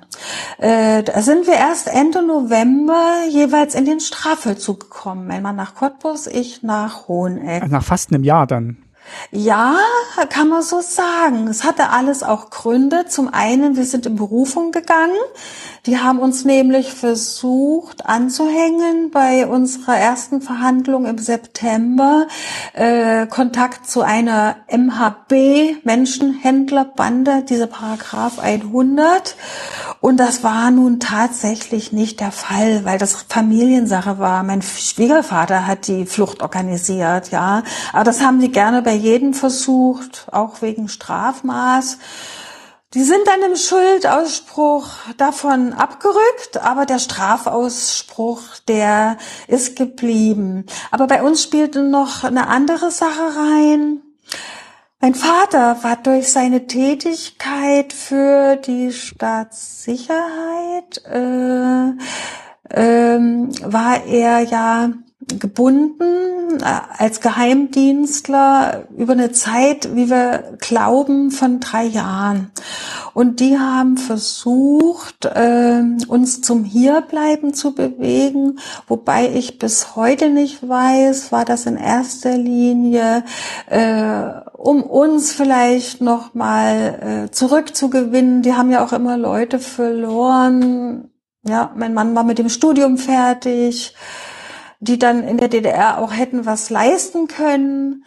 Oder aber, ob es in erster Linie dazu tendieren wir etwas mehr, in erster Linie äh, wegen meinem Vater.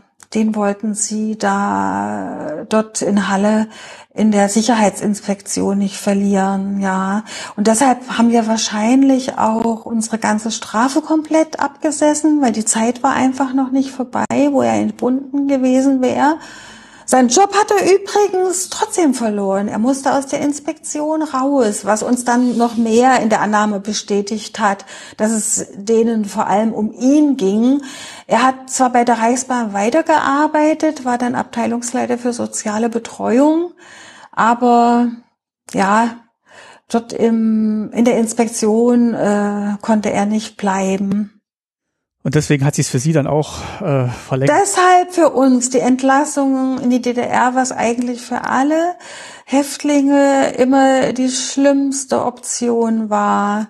Es gab ja auch Leute, die selbst äh, bei der Stasi waren oder bei der Armee oder bei der Polizei. Und ja, die wurden natürlich auch erstmal in die DDR entlassen und zurückgehalten. Oder eine Haftkameradin von mir, da war der Schwiegervater Major bei den Grenztruppen. Ja, die hatten erstmal auch keine Chance. Da wurde sie auch, sie hatte weniger Strafe als ihr Mann.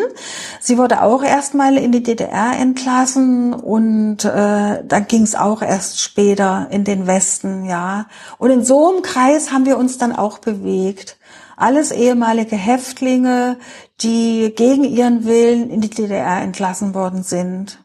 Wie hat sich denn die, die Haftsituation dann in, in Hohenschönhausen, aber vielleicht auch in dem Lindenhotel dann dargestellt? Also wie, wie haben Sie das dann wahrgenommen? Sie waren jetzt ja, oder Sie haben ja dann schon drei Monate Haft hinter sich gehabt ja, quasi. Also ähm, in der in Hohenschönhausen, da sind wir, so viel ich mich richtig erinnern kann, noch nicht mal aus dieser grünen Mina rausgekommen. Die haben zwar die Türen offen gelassen, ja, es war ja dann schon März, äh, Türen offen gelassen, dass man wenigstens mal ein bisschen Luft bekam. Oh, mein Mann sagt gerade, ich, ich, ich höre gerade meine, aber seine nicht. Also die Männer haben sie immer noch strenger gehandelt, ja, mit äh, mit ähm, Handfesselungen und diese ganzen Geschichten äh, waren sie bei den Männern unbedingt strenger, ja, wirklich. Schläge hat ja mein Mann bekommen, äh, gleich in Tschechien, ja ich schreibe es in meinem Buch, als wir verhaftet wurden und dann abtransportiert worden, äh, sollte mein Mann dann in der ersten Station, in dieser Grenzstation, den Koffer an einen Haken hängen. Und er hat das nicht geschafft. Es war ein schwerer Koffer. Und dann hat ihm äh, der Grenzbeamte ganz unwirsch den Koffer aus der Hand gerissen und hat ihn aufgehängt und dann ist der Haken abgefallen. Und da hat er sofort zugeschlagen. Er hat nämlich äh, das, den Gesichtsausdruck meines Mannes als Grinsen ausgelegt, ja. Oh, hm. Da gab's gleich einen Schlag. Also bei den Männern, glaube ich, saß die Hand noch lockerer, ja. Dann äh, nach Potsdam kommend, ja, meine erste Haftkameradin, äh, die hat mich sofort gefragt, äh, weißt du eigentlich, wo du hier bist? Und als ich nicht sofort geantwortet habe, sagte sie, du kannst es auf jedem Löffel lesen. MFS, Ministerium für Staatssicherheit, natürlich habe ich es gewusst. Mein Schwiegervater hat uns damals auch mit Sternen versorgt, also diese Zeitschrift, ja, Stern. Und da wurde das sogar mal äh, ganz genau beschrieben mit Fluchtversuchen und Haft und Häftlingsfreikauf. Ich habe sogar von der Alexandra Pohlmeier, die mich in 17 interviewt hat, gehört, dass wegen diesen Artikels fast mal der Freikauf zu äh, zum Erliegen gekommen wäre, ja. Und äh, mit, mit meiner also mit meiner ersten Haftkameradin in Potsdam haben wir uns dann gut ausgetauscht. Die wusste das auch alles. Die hat mir das erzählt. Ich konnte ihr sagen, dass ich's weiß. Ja, ich war wahrscheinlich nur ein bisschen verstört. Man ist dann ein bisschen schüchtern auch. Und ähm, Sie hat mich auch gewarnt, im Grunde in der Zelle zu viel zu erzählen. Von wegen, die Zelle kann auch Ohren haben, ja. Und da wusste ich eigentlich genau, das hätte sie nicht gemacht, wäre sie vielleicht auf mich angesetzt gewesen. Ich habe sie auch keinesfalls so eingeschätzt. Saß wegen Republikfurcht und hatte praktisch dieselbe Geschichte vor uns, hinter sich, vor uns wie wir. Anders war das dann bei zwei Westberliner Fluchthelferinnen. Bei der einen, der, äh, der half mein Mann, der war mit ihrem Mann zusammen in einer Zelle. Hatten wir ganz klar das Gefühl, äh, dass die uns aushorchen wollten und auch auf uns Einfluss nehmen wollten. Das waren ziemlich unangenehme Personen. Also er war wahrscheinlich wirklich Zuhälter. Er sprach dann auch von seinen Hühnern, die er zu laufen hat. Und mm, also bei ihr hatte ich auch immer das Gefühl, wenn ich von der Vernehmung zurückkam, äh, da wollte sie ganz gerne wissen, was da gesprochen wurde. Also äh, da denke ich, da könnte schon was gewesen sein, ja. Konnten Sie sich denn mit Ihrem Mann austauschen? Gab es da Kontakt oder waren das jetzt erst ja. Sachen, die Sie im Nachgang verglichen haben? Also in dieser ganzen Zeit, wo Sie jetzt auch in Haft waren? Also es gab eine ganz große, für mich ganz große Geschichte dass ich meinem Mann einen Kassiber zugesteckt habe, dass ich das überhaupt geschafft habe. Ich habe in der Schule Angst gehabt, hab zu, zu spicken und bei der Stasi schieb ich ihm so einen Kassiber zu.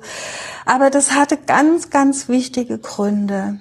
Die haben uns am Anfang äh, so isoliert, da hatte ich keinen Sprecher mit meinem Mann. Das war das Übliche. Ehepaare, die äh, durften sich gelegentlich sehen. Natürlich hat äh, die Stasi die Abstände bestimmt und auch die Zeitdauer, wie lange man dann vielleicht reden konnte. Aber wir durften uns nicht sehen.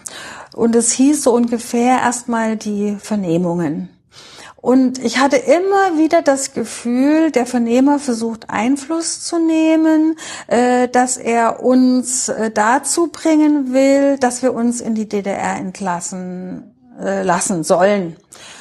Und er führte dann ins Feld. Ich hatte ja wirklich ein gutes Verhältnis zu meiner Familie, auch zu meinen Eltern, trotz aller Stasi-Tätigkeiten meines Vaters.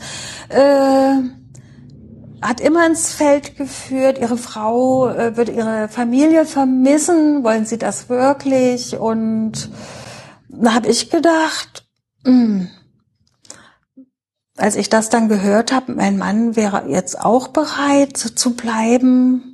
Also das hängt nur noch an mir. Mein Mann wurde mhm. erzählt, meine Frau, also dem wurden noch ganz andere Sachen erzählt. Perfide, äh, ja ja, ich hätte Nervenzusammenbruch und soll in die Psychiatrie kommen. Also äh, solche Geschichten, weil äh, die Trennung dann von meiner Familie, äh, die würde ich dann gar nicht aushalten. Und irgendwie hatte ich das Gefühl, ich, ich muss ihm sprechen oder schreiben oder ich muss hinterfragen, ob das wirklich so ist. Und dann habe ich, ich weiß heute nicht mehr, was das war, ob von der Zigarettenschachtel, dass diese Karo-Zigaretten, die waren aus Pappe, ja, da konnte man schreiben ob das davon war. Und ich weiß noch nicht mal mehr, wie ich an den Bleistiftstummel geraten bin. Das war nämlich eigentlich auch nicht möglich. Man musste, wenn man einen Brief schreiben konnte, äh, äh, das Stück Papier war beschrieben und dann das Schreibgerät musste man auch immer wieder rausreichen. Ja, äh, ich weiß es nicht. Auf alle Fälle habe ich äh, meine Gedanken aufgeschrieben und dann bei dem Sprecher, wo ich es überreichen wollte, äh, ich hatte Herzklopfen, ganz trockenen Mund und mein Mann und ich, wir saßen so auf Eck und auf einmal habe ich ihm allen Mut zusammengenommen. Ich habe gedacht, dass ich muss das jetzt machen. Vielleicht war der Vernehmer mal für einen Bruchteil einer Sekunde abgelenkt, dass er nach unten geschaut hat. Er hat ja auch alles protokolliert. Ich habe das meinem Mann ganz schnell in die Hand geschoben und äh, dann hat er das lesen können und dann haben wir uns beim nächsten Mal verständigt, dass das alles nicht der Fall ist, ja dass wir gehen wollen und dass das ein Intrigenspiel war. Ja. Und dass sie alle noch, dass sie beide noch in die gleiche Richtung unterwegs ja, sind. Ja, ja, ja. Und das war, ähm, also nochmal ganz kurz als, als Wort, Kassiber kennt man vielleicht heute nicht mehr so, das ist so ein, so ein ja. geheimes Schriftstück, ne, was man ja. jemandem zusteckt. Stimmt, Kassiber sagt man im Gefängnis. Äh, Spickzettel haben wir in der Schule gesagt. Also eine kleine geheime Nachricht, die nur für meinen Mann bestimmt war, ja. Und Sprecher war quasi so dieser Austausch zwischen ihnen beiden, also genau. so eine Sprechzeit. Eine Sprecherlaubnis. Sprecherlaubnis. Ja, eine Besuchserlaubnis könnte man es auch nennen. Wir durften uns sehen im Vernehmerzimmer, ja. Und das aber auch nicht oft. Nee, und nachdem dann das äh, Erstmal haben sie uns ja voneinander getrennt, damit wir nicht erfahren, wie der andere denkt, ja. Mhm. Und dann natürlich, als das raus war, da haben sie uns aus Wut äh, wir haben uns nicht nochmal gesehen, äh, nur zur Verhandlung, aber nicht nochmal danach der Verhandlung. Es hat ja nochmal gedauert durch die Berufung, ja. Da haben sie sich dann furchtbar gerecht die Verhandlung wurde dann quasi auch, also sie waren jetzt immer noch in, in äh, Potsdam quasi die ganze Zeit und ja. haben quasi auf diese Verhandlung gewartet, wo dann überhaupt erstmal entschieden wird, was eigentlich das, äh, ob es eine Straftat war, was das Strafmaß ist, aber die ganze Zeit waren sie quasi schon in Haft. Wir waren die ganze Zeit in Haft. Und das ist übrigens auch so eines der ersten Geschichten. Mein Mann muss wohl bei der ersten Vernehmung einen Anwalt zu sprechen gewünscht haben. Und tatsächlich hat der Vernehmer zu ihm gesagt, in welchem schlechten Ami-Krimi haben Sie denn das gesehen? Mir ist, ja, mir ist Folgendes passiert. Ich habe äh, mich unheimlich gefreut auf den ersten Gesprächstermin, übrigens auch erst nach Abschluss aller Vernehmungen mit unserem Anwalt, den meine Schwiegermutter äh, Investgeld bezahlt hat, ja, vom Westen aus engagiert über Anwaltsbüro äh, Salm Neumann, die saßen in West-Berlin und die haben dann wieder Anwälte aus dem Osten, also wir vermuten im Nachhinein, dass die alle Stasi äh, behaftet waren, ja. Ich komme zu unserem Anwalt, also das wurde ja auch. Also sowohl so. die Anwälte im Westen als auch die im Osten oder dass die ja, im Westen. Also nee, im Westen, das glaube ich nicht. Aber die Klar. sind dann an welche geraten, die dann Stasi behaftet gewesen sind? Ja, äh, die waren wahrscheinlich von der Stasi nur freigegeben, solche Vernehmungen, ja, also okay. solche äh, Mandate anzunehmen. Okay. Ja, also da sind wir überzeugt davon. Und äh, auch nur Gesprächstermine in der U-Haftanstalt natürlich, in so einer kleinen Zelle.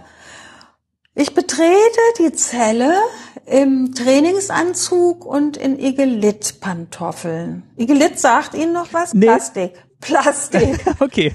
Plastik aus, wie heißt immer Plaster aus, Plaster und Elaster aus Skobau. ich betrete den Raum äh, sehe einen Herrn, in, einen älteren Herrn in Anzug mit Gehhilfe.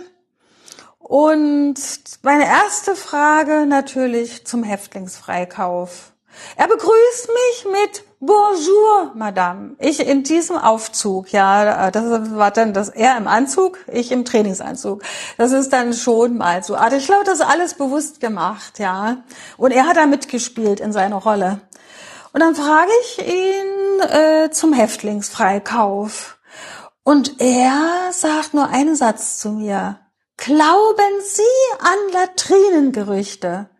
Und da muss ich sagen, in dem Moment war mir alles klar. Der Anwalt soll mich davon abhalten, der soll das als unwahr hinstellen und ich war dermaßen enttäuscht. Ich glaube, ich musste mir Tränen verkneifen, ja. Ich kam so deprimiert in die Zelle zurück. Keine Vernehmung war so schlimm. Da wusste ich ja, ich bin beim Stasi-Vernehmer.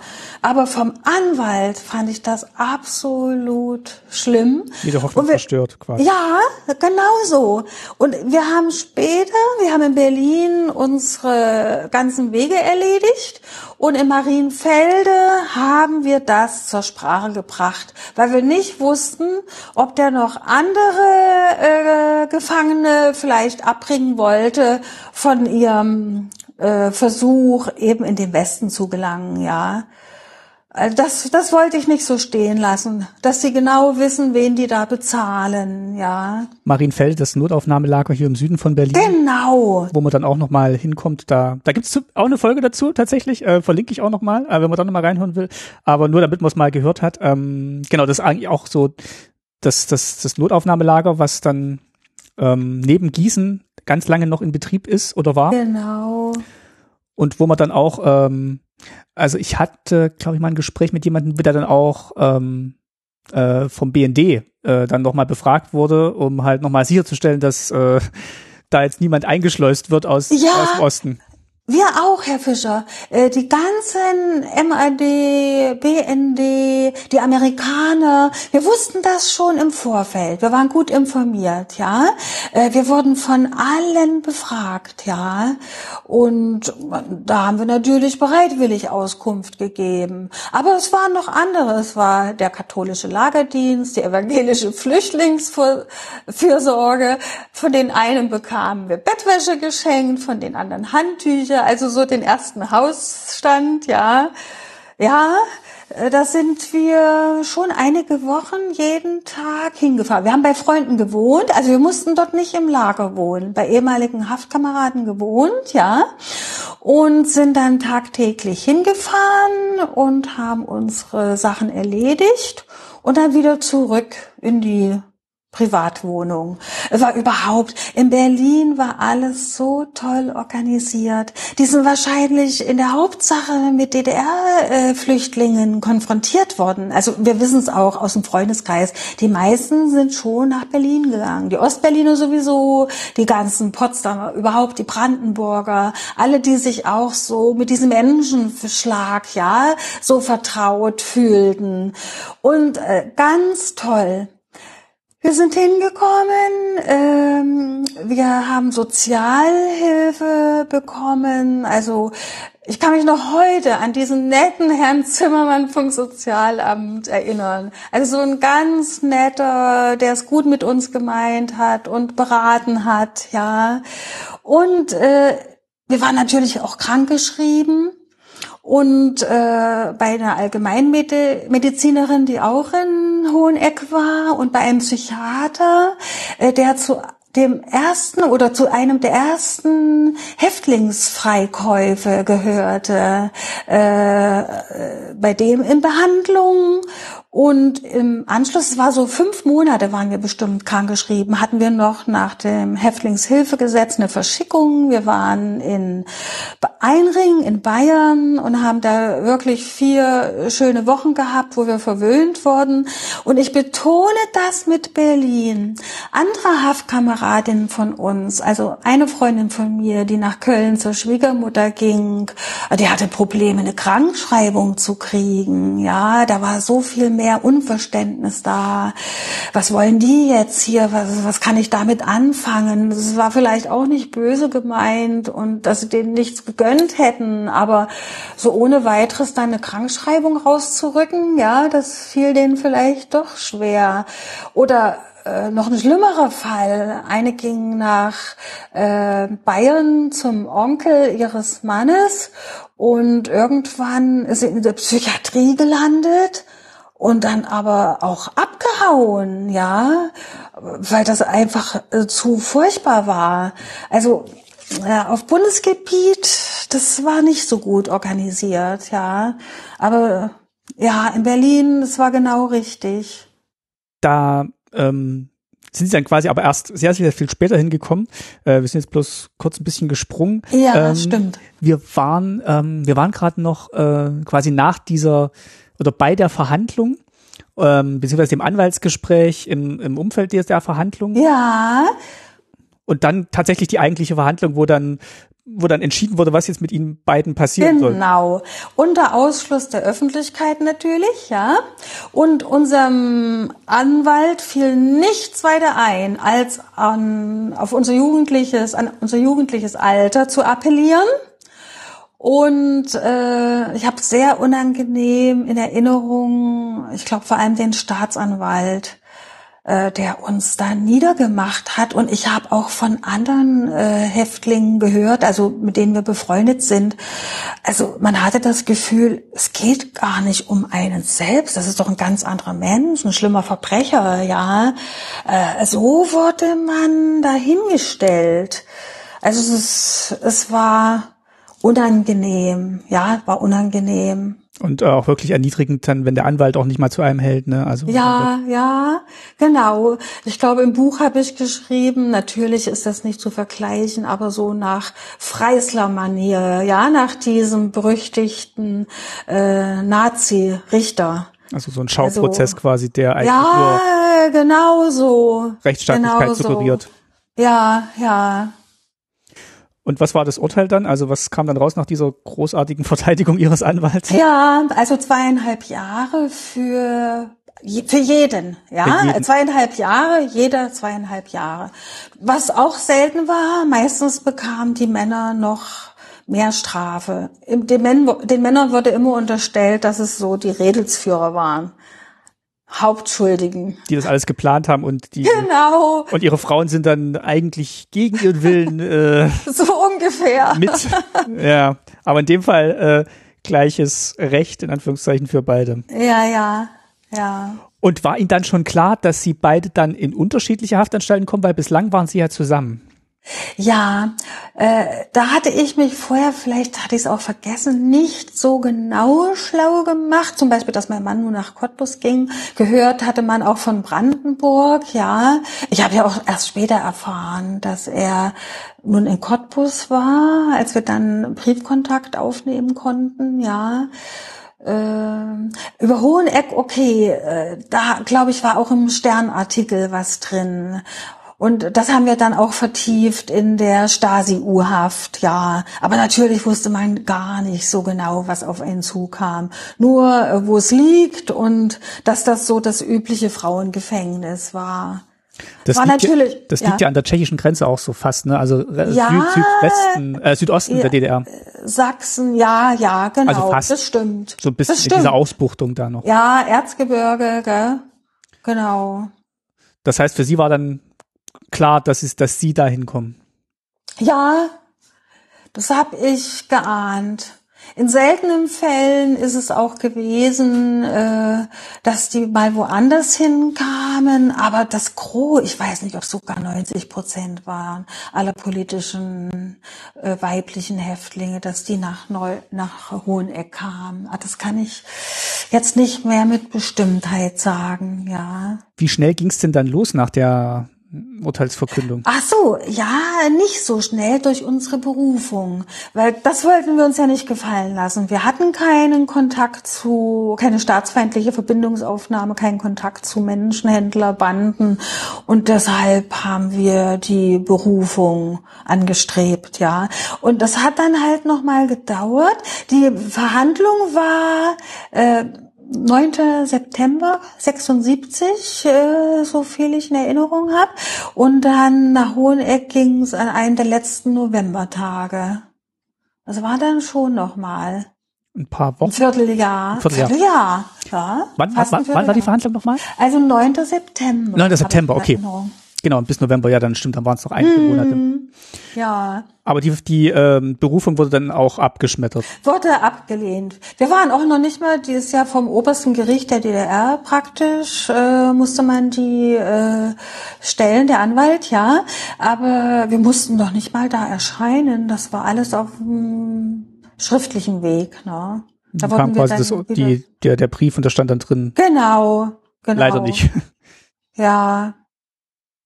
Und dann ging's, ähm, also konnten Sie sich dann noch mal sehen, bevor Sie dann getrennt verlegt wurden, oder gab es dann noch mal ein gemeinsames Abschied nehmen für ja, unbestimmte das, Zeit? Hm, das war eben die Gemeinheit der Stasi, nachdem wir nicht bereit waren, äh, in der DDR zu bleiben. Da haben sie sich gerecht, indem sie uns keine Sprecherlaubnis mehr genehmigt haben. Ja, ich habe meinen Mann dann nicht mehr gesehen. Das bestimmt ganz dramatisch ja, das gewesen. ist bitter. Das ist wirklich bitter. Wir kommen ja vielleicht gleich noch drauf, wie es Ihnen dann überhaupt in der in der Haft ging. Also ähm, ich greife jetzt gleich noch ein bisschen vor. Im Buch schildern Sie ja auch von oder haben Sie jetzt auch schon geschildert von ähm, Zellen, ähm, Kolleginnen mit Insassinnen, die Ihnen dann auch so ein bisschen Halt gegeben haben, die aber auch sehr viel ähm, gewechselt haben, dann auch im, im Laufe der Zeit. Ne? Und dass es ja. immer so ein konstantes Abschied nehmen war. Dar darauf wollte ich jetzt eigentlich hinaus, dass das ja, so ja. eine große Unsicherheit dann auch war. Ein Abschied nehmen für manche in positiver Hinsicht, die nämlich zum Transport gingen. Das war in Hoheneck so und auch in anderen Haftanstalten. Die konnten zu jeder Tages- und Nachtzeit kommen. Das haben immer die äh, Erzieher, also in Hoheneck waren es immer die Erzieher gemacht, ja. Die Stasi kam da ein paar Tage zuvor und hat diese Listen gebracht, wer dann abgeschoben wurde. Dann ging es erstmal nach Chemnitz-Kasberg und von dort aus nach Gießen, ja. Also zu jeder Tages- und Nachtzeit konnten die kommen. Und außerdem, es gab in Hoheneck einmal eine ganz große Verlegung. Es gab ein neues Strafvollzugsgesetz, was aber erst im Frühjahr 77 umgesetzt wurde. Da gab es dann zwar auch einige Erleichterungen, aber am Anfang stand ein riesiger Wechsel. Das war Wahnsinn. Und da weiß ich auch wie heute noch so eine gute Freundin, die habe ich kennengelernt, als ich nach Hoheneck kam, auf der Arbeitsstelle. Die war vorher in einer anderen Zelle und dann in der Arbeit kennengelernt und ich weiß noch, die stand mit der anderen Haftkameradin, mit der ich auch befreundet bin und die ich auch erwähne in meiner Widmung, die standen so zusammen und das hat mir nämlich irgendwie so viel Kraft gegeben, die waren in meinem Alter und die sahen so sympathisch aus, da habe ich gedacht und wenn du hier nur die zwei hast, dann stehst du das durch. Und die eine von beiden, äh, die wurde verlegt in ein ganz anderes Kommando dieses sogenannte Lumpenkommando, äh, wo die dann äh, Kleidung, diese ausgediente, ungewaschene Armeekleidung ändern musste, Schulterklappen abtrennen und so weiter. Und die sah ich dann vom Gefängnisinnenhof in ihrer Zelle. Und das war irgendwie für mich so ein ganz furchtbares Erlebnis. Ich wusste zwar, wir sind hier alle im Gefängnis, auf einmal sieht man die Freundin hinter Gittern. Also, und dann auch die Tatsache, dass ich sie in Zukunft gar nicht mehr sehen werde, in der Arbeit nicht, im Kommando nicht. Also, das war ganz schlimm. Also, ich glaube, ja, das, das war so einer, einer der schlimmsten Tage. Wie viel? Eigentlich schlimmer noch als, schlimmer noch als Prügelattacke und schlimme Zahnschmerzen, ja. Das ist, ja. Ja, also können wir auch gleich vielleicht da, dazu übergehen. Sie erzählen es gerade mit so einer, so einer Leichtigkeit und eigentlich sind es ganz schlimme, ganz schlimme Dinge, ne, was Sie da erlebt haben. Also Sie haben gesagt, Prügelattacke und so, das ist, ähm, das, das sagt sich so, so leicht dahin, aber es ja. ist natürlich furchtbar. Also es ist, und das, das ist vielleicht auch so das, was viele mit diesem Wort Hoheneck verbinden, weil das wirklich ein, ein, ein schlimmer Ort war. Ähm, ja. Wir, wir, können ja mal langsam drauf, drauf zukommen. Also sie mhm. sind dann mhm. quasi im November ähm, nach dem äh, äh, am schlecht beschiedenen Einspruchsverfahren sind sie dann verlegt worden und kamen genau. dann quasi nach, nach Hoheneck und. Ja, nach übrigens einer ganz furchtbaren Fahrt in diesem sogenannten Grotewohl Express. Für mich hat es nun wirklich bedeutet von Brandenburg, wie Sie schon sagen, da bis fast tschechische Grenze, ja. Und diese Grotewohl Express Züge, die waren nämlich auch wieder so umgebaut, dass man ähnlich wie in der umstrukturierten grünen Minna in so ganz kleinen Abteilen sitzen musste, ja, äh, in so ganz kleinen Käfigen im äh, in diesem Waggon. Ich weiß nicht, ob Sie sich vorstellen können, was ich meine. Ja, also nochmal so abgetrennt, wirklich nur für einen oder wenige Personen, dass die dann da. Genau. Und da waren dann auch die Fenster verbarrikadiert, also entweder angemalt, man konnte auch nicht nach draußen schauen, ja. Und für uns Frauen hat's bedeutet erstmal eine ganz schöne Geste. Ich habe da eine Häftlingsfrau getroffen. Ich wäre alleine auf dem Transport nach Hoheneck gewesen von Potsdam. Und dann haben die eine zugeschlüsselt. Das war eben die Frau von diesem äh, Häftlingsarzt, der an der Ostsee auch Flüchtlinge, äh, die äh, gestorben sind beim Fluchtversuch, äh, den Todesschein ausstellen musste. Ja.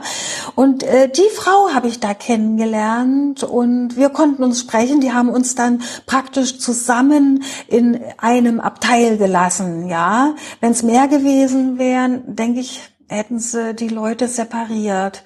Und äh, die hatten mir dann schon so viel erzählt und auch schon wieder von den Freikäufen. Also das war ganz, ganz wichtig, diese lange Zugfahrt. Und sie hat am Ende des Gesprächs so ein ganz kleines Mini-Döschen Nivea-Creme aus ihrer Tasche gezogen und hat mir das geschenkt. Ich glaube, das hatte ihr Mann ihr geschenkt, ja. Und irgendwie, das sind dann solche Gesten, da ist man so glücklich, dass man äh, so einen Menschen gesprochen hat, der warmherzig ist und einem ganz viel Optimismus macht, ja. Das mal noch zu der Fahrt dahin, ja. Und dann sind sie da angekommen und was, was war denn Ihr Eindruck da von diesem Gefängnis, von diesem Gebäude, von diesem Ort? Ja, äh, ich muss vielleicht noch als letztes von der Zugfahrt die Station, als wir in Chemnitz aussteigen mussten. Dann sind wir wieder abgeholt worden mit Autos, mit diesen grünen Minas, ja. Äh, als wir in Chemnitz aussteigen mussten, das war also ganz entsetzlich. Es war nur November. Es war früher Abend. Es war dunkel. Es war kalt. Wir durften nicht, wir wurden nicht an einem normalen Gleis äh, ausgesetzt, sondern äh, wir mussten aussteigen und dann über Gleise laufen außerhalb des Bahnhofes. Die wollten nämlich nicht, dass uns normale Reisende sehen, ja. Und das Ganze begleitet von Wachleuten äh, mit äh, Gewehr und von bellenden Schäferhunden. Also das ist so eine Situation, die, die deprimiert mich jetzt noch zutiefst, wenn ich daran zurückdenke. Ja, das fand ich ganz, ganz schlimm. Praktisch wie ein Schwerverbrecher, da durchs Gleisbett getrieben zu werden, ja. Für den Transport, um dann zu diesem Transport zu kommen. Transport äh, von äh, Chemnitz dann noch nach Hoheneck, ja. Und da habe ich dann schon die Erfahrung gemacht. Also die äh, freundliche Gefangene war dann äh, nicht mit äh, in meiner Minna, wo ich saß. Da waren dann, ich würde sagen, Wiederholungstäterinnen, vielleicht Frauen, ich weiß es nicht, äh, weshalb die alles saßen. Das haben die natürlich da nicht durchgegeben, aber die kannten sich und dann haben sie gesungen und dann war das auch so ein Liederrepertoire obwohl ich gern singe, was ich, was ich nicht mitsingen konnte. Also, ja, dann kamen wir in die äh, Zugangs, in die sogenannte Zugangszelle. Diese bunte Mischung. Ich glaube, ich war da so ziemlich alleine von politischen Häftlingen. Das waren dann alles die anderen, die ich dann schon gehört hatte im Auto. Und ganz unangenehm in Erinnerung habe ich Frau G. Das war die äh, sozusagen die äh, Zellenälteste der Zugangszelle. Die saß lebenslänglich wegen Mordes und wir sind uns eigentlich ziemlich sicher gewesen, äh, dass die nicht grundlos da eingesetzt wurde. Wahrscheinlich hat sie sich eine Begnadigung erhofft, indem sie vor allem die politischen Gefangenen wieder äh, aushorcht. Denn äh, die Freundin von mir, wo ich gesagt habe, die dann im Lumpenkommando gelandet ist, die hatte zum Beispiel ihren Fluchtversuch mit einer Freundin gemacht. Äh, sind beide verurteilt worden. Ich glaube, dasselbe Strafmaß. Aber während meine Freundin äh, zwei Drittel absetzen musste, ist die andere zum Beispiel nach einem Drittel gegangen. Also das waren diese äh, Ränkespiele der Stasi. Damit wollten sie auch ganz viel Unsicherheit schaffen, dass man sich nicht verlassen konnte auf ein Drittel oder die Hälfte absitzen, sondern äh, keiner Total wusste. willkürlich, oder? So hat es den Eindruck gemacht, also vielleicht nach einem perfiden System im Hintergrund, aber für einen selber nicht nachvollziehbar. Und die Frau G., die hat die beiden Freundinnen äh, ganz oft gelauscht, also die haben das richtig gespürt. Und äh, da hat sie geahnt, dass die sich kennen schon von vorher. Und da hat sie scheinbar dafür gesorgt, dass die in unterschiedliche Kommandos kamen. Also meine Freundin war sich da ziemlich sicher, dass das der Ablauf war. Und deshalb glauben wir, also die war auf die, die politischen Häftlinge angesetzt, ja. Wie viele waren Sie insgesamt in der Zelle? Also in es waren ja Doppelzellen, die durch einen Waschraum miteinander verbunden waren pro Zelle 15 Leute, fünf Dreistockbetten, also insgesamt 30 Leute, die sich sechs Wasserhähne und zwei Toiletten teilen mussten. Und ich betone jetzt Wasserhähne, das waren keine normalen Waschbecken. Jetzt beim Hoheneck-Besuch habe ich gesehen, das sind scheinbar später wirklich auch Porzellanbecken zum Teil eingebaut worden. Das waren wie auf Baustellen diese äh, Waschtröge. Ich weiß nicht, ob sie sich denken können, was ich meine. Die sind dann so, vielleicht gab es den früher auch auf Campingplätzen, die sind da so eingelassen, ziemlich weit unten. Da kann man auch kein Wasser äh, sammeln. Da kann man sich nur unter fließendem Wasser waschen, ja. Und bis 74 war das Wasser kalt. Es gab erst seit 74 warmes Wasser. Und bis zu dem Zeitpunkt wurde, so weit ich gehört habe, auch noch gekübelt, gab es auch noch keine Toiletten. Und für 30, ähm, ja, ja. für 30 Personen quasi in diese sanitären Einrichtungen. Ja, und dasselbe war übrigens, das hat mein Mann dann mal recherchiert, in Potsdam der Fall in der U-Haft. Auch erst ab 74 diese äh, fließend Wasser und äh, richtige Toiletten, ja. Und wie, ähm, wie kommt man denn dann da zurecht? Also nicht jetzt nur mit den sanitären Einrichtungen, sondern einfach auch, weil so viele Personen auf engem Raum sind. Also das muss ja dann, also ja, man, man kann sich ja nicht so richtig zurückziehen oder überhaupt nee, mal mit seinen Gedanken nicht. allein sein. Gar nicht. Ich weiß noch eins, ähm, ich habe mir mal die Nägel geschnitten, das nicht im Waschraum, sondern äh, auf dem Bett liegend, weil im Waschraum, wenn das belegt ist mit den sechs Frauen, die sich waschen und zwei, die auf der Toilette sitzen, übrigens nicht mal durch ein Paravent abgetrennt, ja.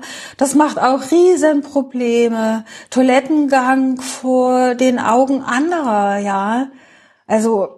Das ist alles so entwürdigend eigentlich. Und als ich mir dann die Nägel geschnitten habe auf dem Bett, dann bin ich wirklich, also ganz scharf kritisiert worden von einer anderen Mitgefangenen. Das ist Terrorismus, was ich da betreibe. Und ich soll gefälligst in den Waschraum gehen. Ja, in den Waschraum, wo gerade sechs andere sich waschen und zwei die Toilette benutzen. Das war noch die weniger elegantere Lösung. Dann schon auf dem Bett, ja. Ja, da, da gab es auch Reibungspunkte natürlich. Wie, also kam man dann irgendwann in so einen Alltag rein oder hat ja, man, ist man dann irgendwann, hat man sich dann damit arrangiert oder haben Sie sich damit arrangieren können? Das muss man einfach. Also wer sich da nicht arrangiert hat, diese junge Lehrerin, von der ich auch ein Buch geschrieben habe, ja, äh, die immer ihre Meinung gesagt hat und die dann beim Zählappell äh, was kritisiert hat und äh, sofort kam äh, von der Oberleutnant der Einspruch und dann von der Gefangenen, das war übrigens eine Lehrerin, eine junge Lehrerin, eine, ähm, Grundschullehrerin, äh, die sagte dann, Frau Oberleutnant, Sie können mich mal am Tüffel tuten. Also äh, den Ausdruck hatte ich bis dahin noch nicht gehört. Die stammt aus Sachsen. Ich sag den Ausdruck jetzt auch immer mal. Aber die ist sofort, sofort im Arrest gelandet, ja. Die hat sich ganz oft gewehrt. Also ich war damals noch sehr schüchtern, viel zu feige und zu ängstlich. Ich hätte mir das nicht getraut, ja. Ich habe sie bewundert. Aber was hat's gebracht? Arrest. Und im Arrest war es kalt und das war kurz nach meiner Ankunft, das war äh, tiefster Winter. Und sie hat äh, auch erzählt, dass man sich äh, oder sie sich äh, schon äh, Nierenprobleme zugezogen hat. Und ja, ich weiß nicht, ob es das dann wert ist, weil es gab ja auch ein Leben nach der Haft, ja. Und da sollte man seine Gesundheit vielleicht doch besser aufbewahren. Man hatte ja noch viel vor. Wie sind Sie denn damit umgegangen? Also was haben Sie denn dann gemacht, um ähm, ja diese zweieinhalb Jahre, die dann erstmal in Aussicht standen, gesunden und klaren Verstandes dann und körperlich unversehrt durchzustehen? Also was mir mit Sicherheit zugute kam, war mein junges Alter. Also ich war mit einer der jüngsten äh, von den politischen Häftlingen, ja. Und da konnte ich zum Beispiel Kälte, das konnte ich alles viel besser äh, wegstecken, wenn ich mir das überlege, ohne Heizdecke. Wir hatten nur so eine ganz dünne Decke eingezogen und ach, so dünne Nachthemden auch. Sowas trage ich jetzt höchstens im Hochsommer. Und Hoheneck sowieso kalt im Erzgebirge und dann noch auf diesem Berg gelegen, ja, so ganz zugig. Wir hatten auch keine richtigen Wintermäntel. Also wenn wir dann im Gefängnishof unsere Runde drehen mussten, das wurde auch kalt. Also ich denke, dass ich Glück hatte, weil ich zum einen so jung war, zum anderen auch zu feige, äh, mich mit dem Personal anzulegen. Aber selbst äh, damit bin ich nicht komplett durchgekommen. Es ging schon los an einem der ersten Tage. Ich habe da zwei äh, auch Flüchtlinge kennengelernt, zwei junge Frauen immer im Alter. Und die haben mir, ich war ja in der Näherei mit eingeteilt, äh, die haben mir eine Kette hergestellt aus einem Zwirnsfaden und aus ähm, Stoff haben die ein R, R für Ralf, für meinen Mann äh, dran gehängt bringt, ja. Und das hat die eine furchtbare Aufseherin mit Spitznamen Bettenschreck gesehen und hat mich rausgerufen. Bettenschreck, weil die sich immer rangeschlichen hat in die Zellen und wollte die Leute ertappen bei irgendwelchen äh, unerlaubten Sachen, zum Beispiel Essen mitgenommen zu haben und, und, und, ja, oder nach äh, Ruhezeiten dann noch wach zu sein, diese Geschichten. Oh, und die hat mir diesen Faden, das war ein Zwirnsfaden, der recht stabil war und dann auch ganz schön in die Haut eingeschnitten hat, hat die mir den vom Hals gerissen, hat mich gefragt, wie lange ich hier bin und wie viel Strafe ich vor mir habe. Na, dann können Sie sich auf einiges gefasst machen. Und das muss ich sagen, an einem der ersten Tage, das hat mir schon Angst verursacht, ja. Also äh, da habe ich mir nun nicht vorgenommen, dass ich großen Widerstand leiste und groß äh, äh, diskutiere. Aber wie gesagt, es hat mir nicht geholfen. Mir ist es dann so ziemlich am Ende der Haftzeit so gegangen. Ähm, wir wurden über Lautsprecher aufgerufen, uns zur Arbeit fertig zu machen. Und ich kann nur vermuten, dass der Lautsprecher kaputt war an dem Tag. Jedenfalls stand äh, die Polizistin plötzlich im Raum in der Zelle und schrie uns an, warum wir noch nicht fertig sind. Wir hatten uns dann eine Jacke anzuziehen und äh, schon auch ein bisschen Stellung zu nehmen in Nähe der Zellentür. Und ich stand durch Zufall Durch Zufall, ja. Oder vielleicht wollte ich auch schon wieder äh, vorauseilender Gehorsam. Stand ich an der Zellentür und da habe ich ihr entgegnet, es kam doch überhaupt keine Ansage. Und dann schnappt die mich und schleudert mich gegen das metallene Dreistockbett und ich lande mit dem Oberkörper und dem Kopf, also sagen wir mal von Brust, von, von der Brust bis zum Kopf, hat sie mich da reingedrückt in das Mittelbett Bett und hat mich geschlagen. Von oben nach unten, von links nach rechts, also Kopf zu den Füßen, von der einen zur anderen Seite. Und ich weiß bis heute nicht, kann mich nicht erinnern. Ich bin schon mehrmals gefragt worden, ob mit den Händen oder mit dem Schlagstock. Ich weiß es nicht. Mir hat es auch nicht in dem Sinne so wehgetan, aber so diese grundlose Demütigung, die hat mich so verletzt, ja. Ich habe auch nicht geweint, obwohl ich nun nicht gerade, meine Schmerzgrenze nicht gerade hoch ist. Aber ich muss mich dann umgedreht haben und das weiß ich wiederum von der einen Kameradin. Das hatte ich nicht mehr im Gedächtnis.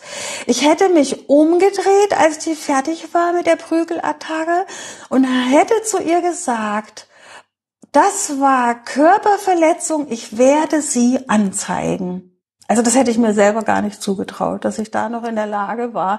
Aber ich, ich glaube ihr das scheinbar hat sie es auch beeindruckt, weil sie war auch jemand, die ständig rausgerufen wurde zu Sondereinsätzen, ja. Also die ist jetzt auch nicht so ganz äh, ohne Kritik dadurch gelaufen, ne? Aber das hat sie mir gesagt und deshalb, ich glaube das. Ich weiß nicht, woher ich den Mut genommen habe. Das, ähm, ich kann das auf jeden Fall bestätigen vom Eindruck her, den ich beim, beim Lesen gewonnen habe. Also dass beides, was Sie jetzt gesagt haben. Einerseits, dass durch, ähm, ja, dadurch, dass Sie, wie Sie sagen, noch so, so jung waren, mal, oder Sie dann vielleicht auch so A, einfach auf andere zugehen konnten, also Mitgefangene und da so, ähm, ja, dann auch Freundschaften schließen konnten oder Bekanntschaften zumindest, die ihnen dann geholfen haben über diese Zeit und dann aber auch so durch das Unwissen, was alles noch hätte sein können, vielleicht auch diese Zeit besser überstanden hätten als jemand, der schon sehr, sehr viel und sehr, sehr oft mit dem DDR-Regime in Konflikt gekommen ist. Ja, ja. Das war das, so, war so mein Eindruck auch so ein bisschen beim Lesen, ja. dass das zumindest nicht geschadet hat, sondern vielleicht eher geholfen hat, wie Sie es gerade gesagt haben. Ja, da haben Sie recht. Und die Freundschaften natürlich, die habe ich geschlossen mit denen, äh, die denselben Weg gegangen also auch sind. Politische. Also politische. Aber ich konnte mich auch zurücknehmen den anderen gegenüber. Wir hatten vielleicht auch nicht äh, überwiegend so sehr unangenehme, äh, schwere Fälle. Ja, da gab es ja welche dabei. Die hatten wir streckenweise in der Nachbarzelle. Die äh, zwei Frauen, die ganz lange Strafen hatten und deshalb übrigens auch im strengen Vollzug waren. Es gab doch diese vier Unterteilungen. Erleichtert, allgemein, streng verschärft. Und die politischen hatten sie zusammen, jetzt weiche ich gerade vom Thema ab, merke ich, mit Nicht den Nazi-Kriegsverbrecherinnen, ja. Da gibt's nämlich auch so eine Geschichte, die mich unglaublich erschüttert hat. Ich habe die eine persönlich kennengelernt und das ist jetzt ein paar Jahre her. Mein Mann und ich haben im Fernsehen eine Sendung geschaut und da ging es um die RNAP und es wurde alles so beschrieben, wie ich das gehört habe, die in Hoheneck lebenslänglich hatte. Die äh, Nazi-Kriegsverbrecherinnen wurden übrigens nicht äh, ähm, ähm, amnestiert. Äh, und die haben aber in der Fernsehsendung dann mal geschildert, warum sie das bekam. Hat in Polen auf dem Gutshof gelebt und äh, hat eines Tages im Wald jüdische Kinder gesehen, die einem Zug entkommen waren, der in eines der Vernichtungslager unterwegs war. Und sie hat die Kinder mit nach Hause genommen, hat sie, hat ihnen zu essen gegeben, hat sie gebadet und hat ihnen auch Kleidung gegeben. Aber im Anschluss hat sie die im Wald erschossen, ja. Äh, später, weil äh, diese Geschichte übrigens, die habe ich mal auf einer kleinen Lesung, da habe ich so die schlimmsten Sachen oder die prägnantesten, die ich in der Haftzeit äh, so erfahren habe. Und da habe ich auch dieses Beispiel gehabt. Und da gab es dann auch Stimmen wie, äh, ja, die Russen haben Leute aus falschem Grund oder aus, äh, aus äh, die, die unschuldig waren, verhaftet und verurteilt. Warum kann das nicht auch bei der der Fall gewesen sein? Und daher haben wir extra nochmal recherchiert und äh, ich glaube, das war in New York im, äh, im äh, jüdischen Gedenkzentrum. Mhm. Äh, da war das festgehalten. Der Richter hat sie gefragt, wie sie es fertiggebracht hat, auf die nackten, zitternden Kinder zu zielen, weil sie doch selbst Mutter war. Ich, möglicherweise als Antwort kam, der Mann war scheinbar auch ein großer Nazi, dass er plötzlich mit Angst zu tun bekommen hat. Dann habe ich auch noch eine andere Stimme gehört, dass es sich profilieren wollte, ja, äh, was sie doch äh, gemacht hat. Äh, also sogar angezweifelt worden ist das, ja. Ja, äh, so war die Mischung.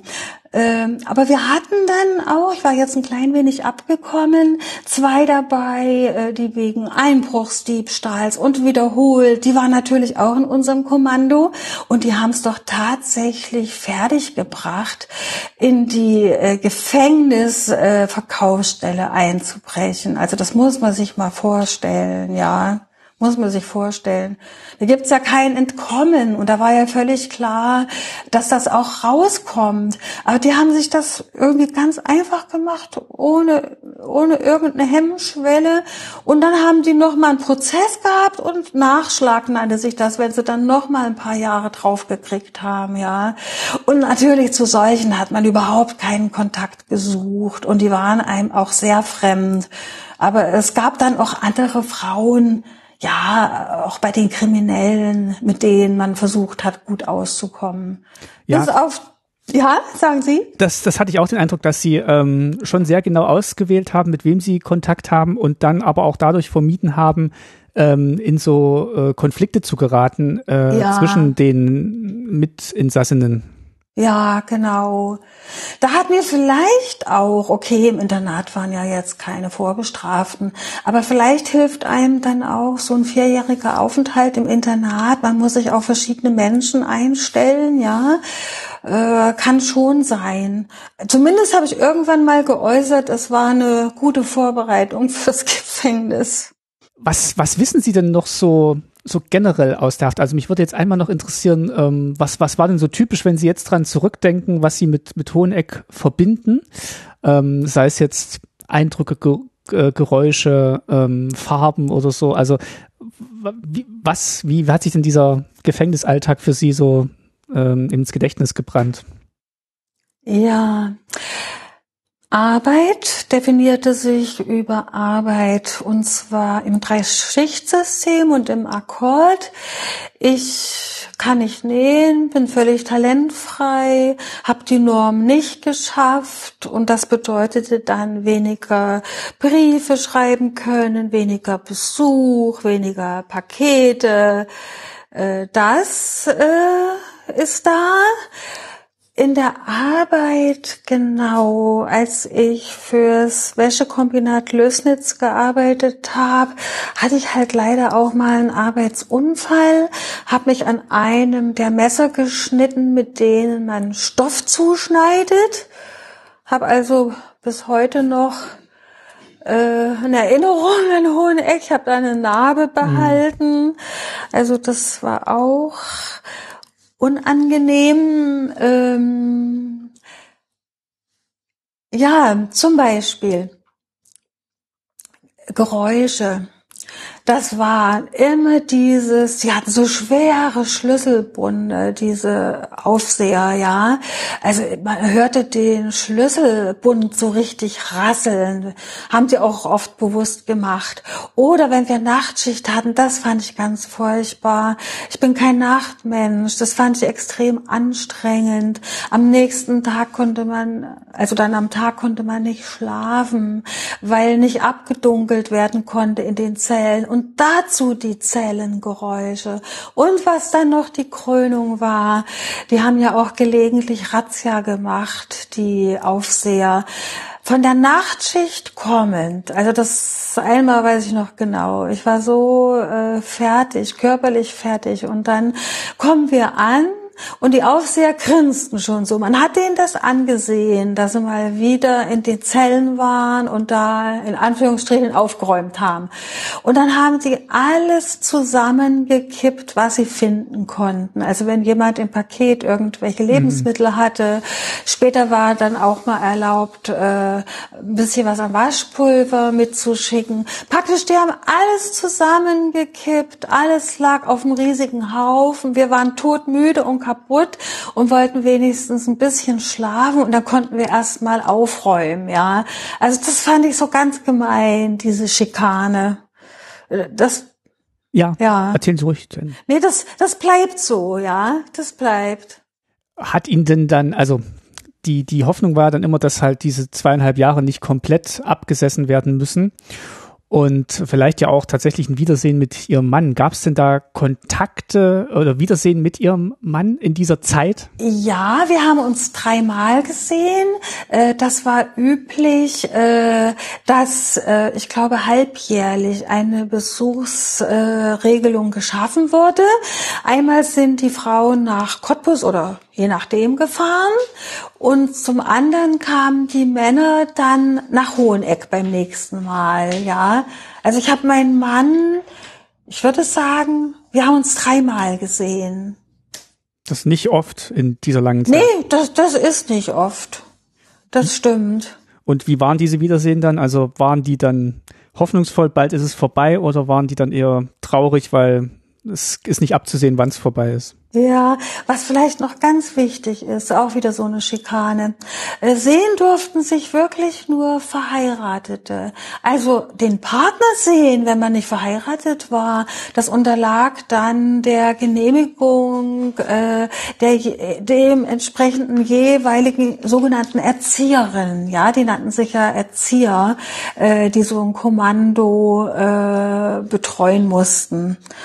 Und da gab es oft ganz viele Probleme. Ich weiß, die eine junge Frau, die ich so am Anfang kennenlernte, die hatte ein Kind mit einem Syrer, äh, die wollte auch äh, abhauen und der Fluchtversuch ging schief und die wollte ihren Freund treffen. Und ähm, da ist dann Folgendes gewesen ich, das höre ich noch, diesen Satz. Die sagte, die äh, sogenannte Erzieherin, nein, äh, dieses Bratkartoffelverhältnis unterstütze ich nicht. Oh. Ja, also die, äh, die, die hat äh, geweint, das hat mir so leid getan. Die haben zusammen auch ein Kind gehabt, ja. Also es durften sich nur Verheiratete sehen und jetzt kommen's und die mussten auch noch für diese Reise zahlen. Und zwar war der äh, die Gebühr so teuer wie der Verdienst von drei Monaten. Ich hätte es gar nicht mehr gewusst, aber mein Mann, äh, ich habe so mit Zahlen habe ich nicht so viel am Hut, aber äh, mein Mann wusste das noch. Für eine Fahrt war das der Verdienst von drei Monaten, ja. Frech. Das ist echt frech. Mm. Und ähm, ja, wie, wie, wie waren dann diese Wiedersehen mit Ihnen beiden? Also wie, wie ging es Ihnen da? Ja, natürlich hat man sich gefreut, sich zu sehen, ja. Es ging schon los. Wir, wir, wurden gesammelt, wir Frauen, die wir unsere Männer in Cottbus hatten.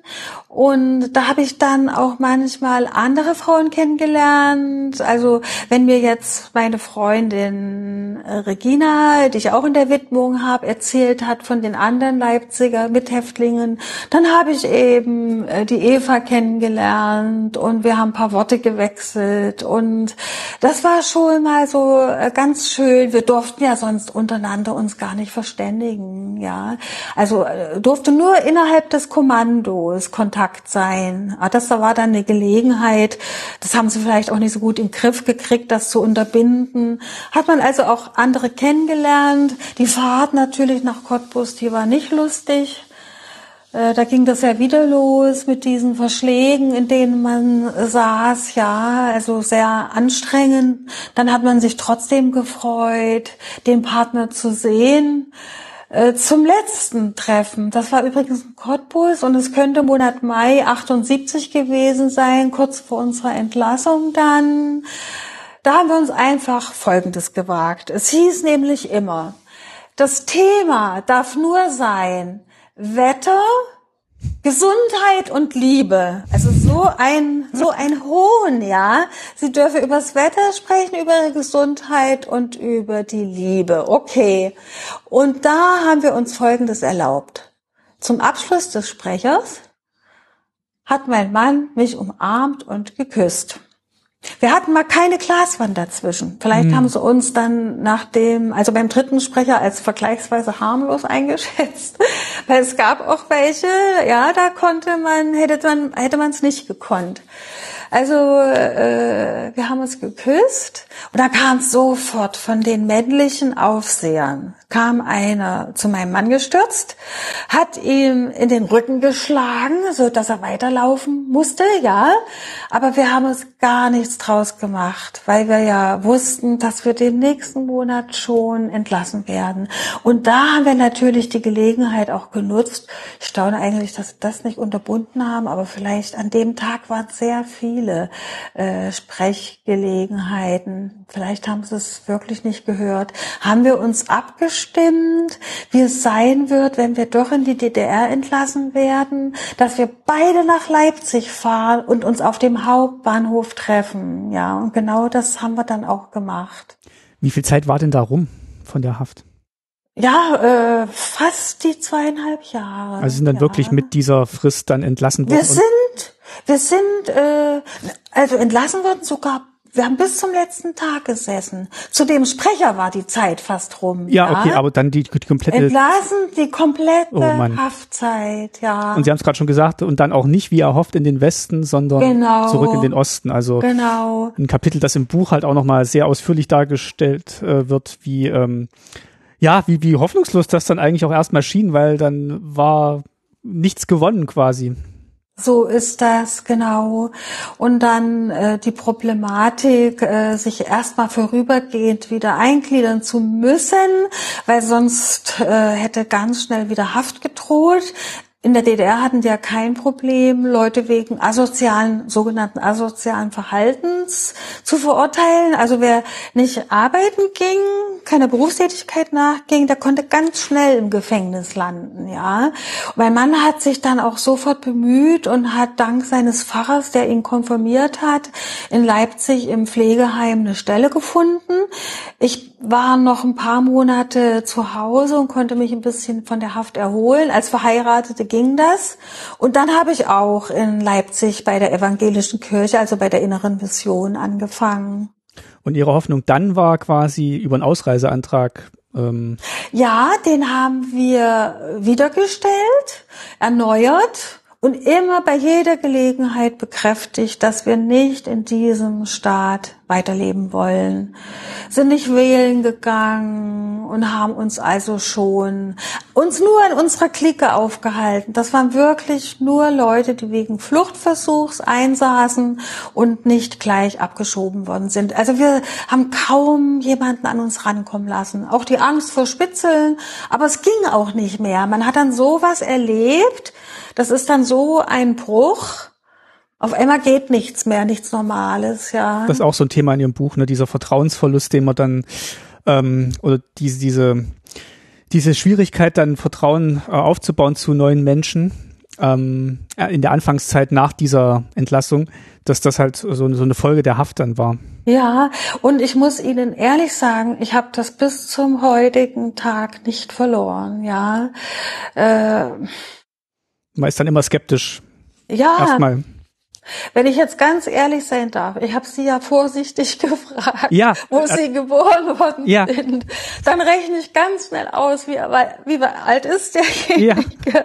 Ich kann es einfach nicht lassen. Dann versuche ich noch rauszukriegen, aus welchem Elternhaus er kommt. Das, das, das äh, verstehe ich. Das ist auch. Sie ähm, nehmen es mir nicht übel. Auf, auf gar nicht. Also ich ähm, habe dann durch das Buch gelernt, wo, ähm, was da, was da wirklich auch so dahinter steckt und dass man dann auch wirklich misstrauisch sein muss, weil halt, sie haben ja auch am Anfang gesagt, durch ihre Akte, was sie dann alles noch rausgefunden haben, hm. dass dann halt auch, wo man, wo man es nicht geglaubt hat, Menschen einen dann noch ähm, ja, angeschwärzt haben. Ja, ja.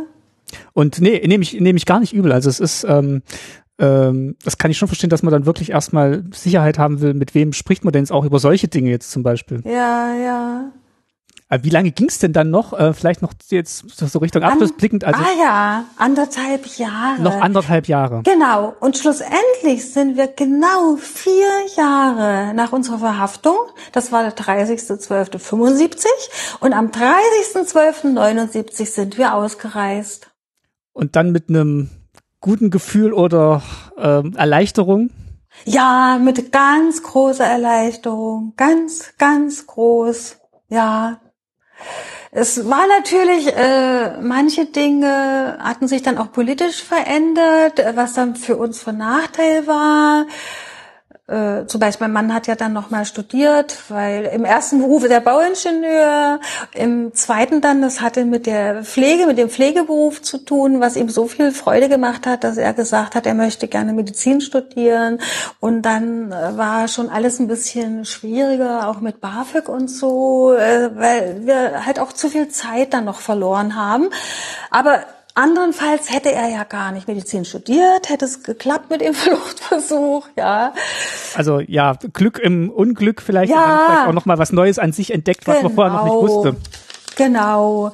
Und hat ja auch alles gut geklappt ich habe es ja vorhin schon erzählt mit äh, der Zeit in Berlin, alles toll geregelt. Dann sind wir aber doch zurück. Unsere Berliner Freunde haben natürlich gehofft, dass wir bleiben. Ja, ich glaube, da gab es schon eine große Enttäuschung. Sind das Sie, dann, muss, sind Sie dann erst nach Gießen gekommen oder erst nach Berlin? Nach Gießen gar nicht. Wir sind praktisch am 30.12. mit dem Zug ganz normal äh, nach Frankfurt-Main gefahren.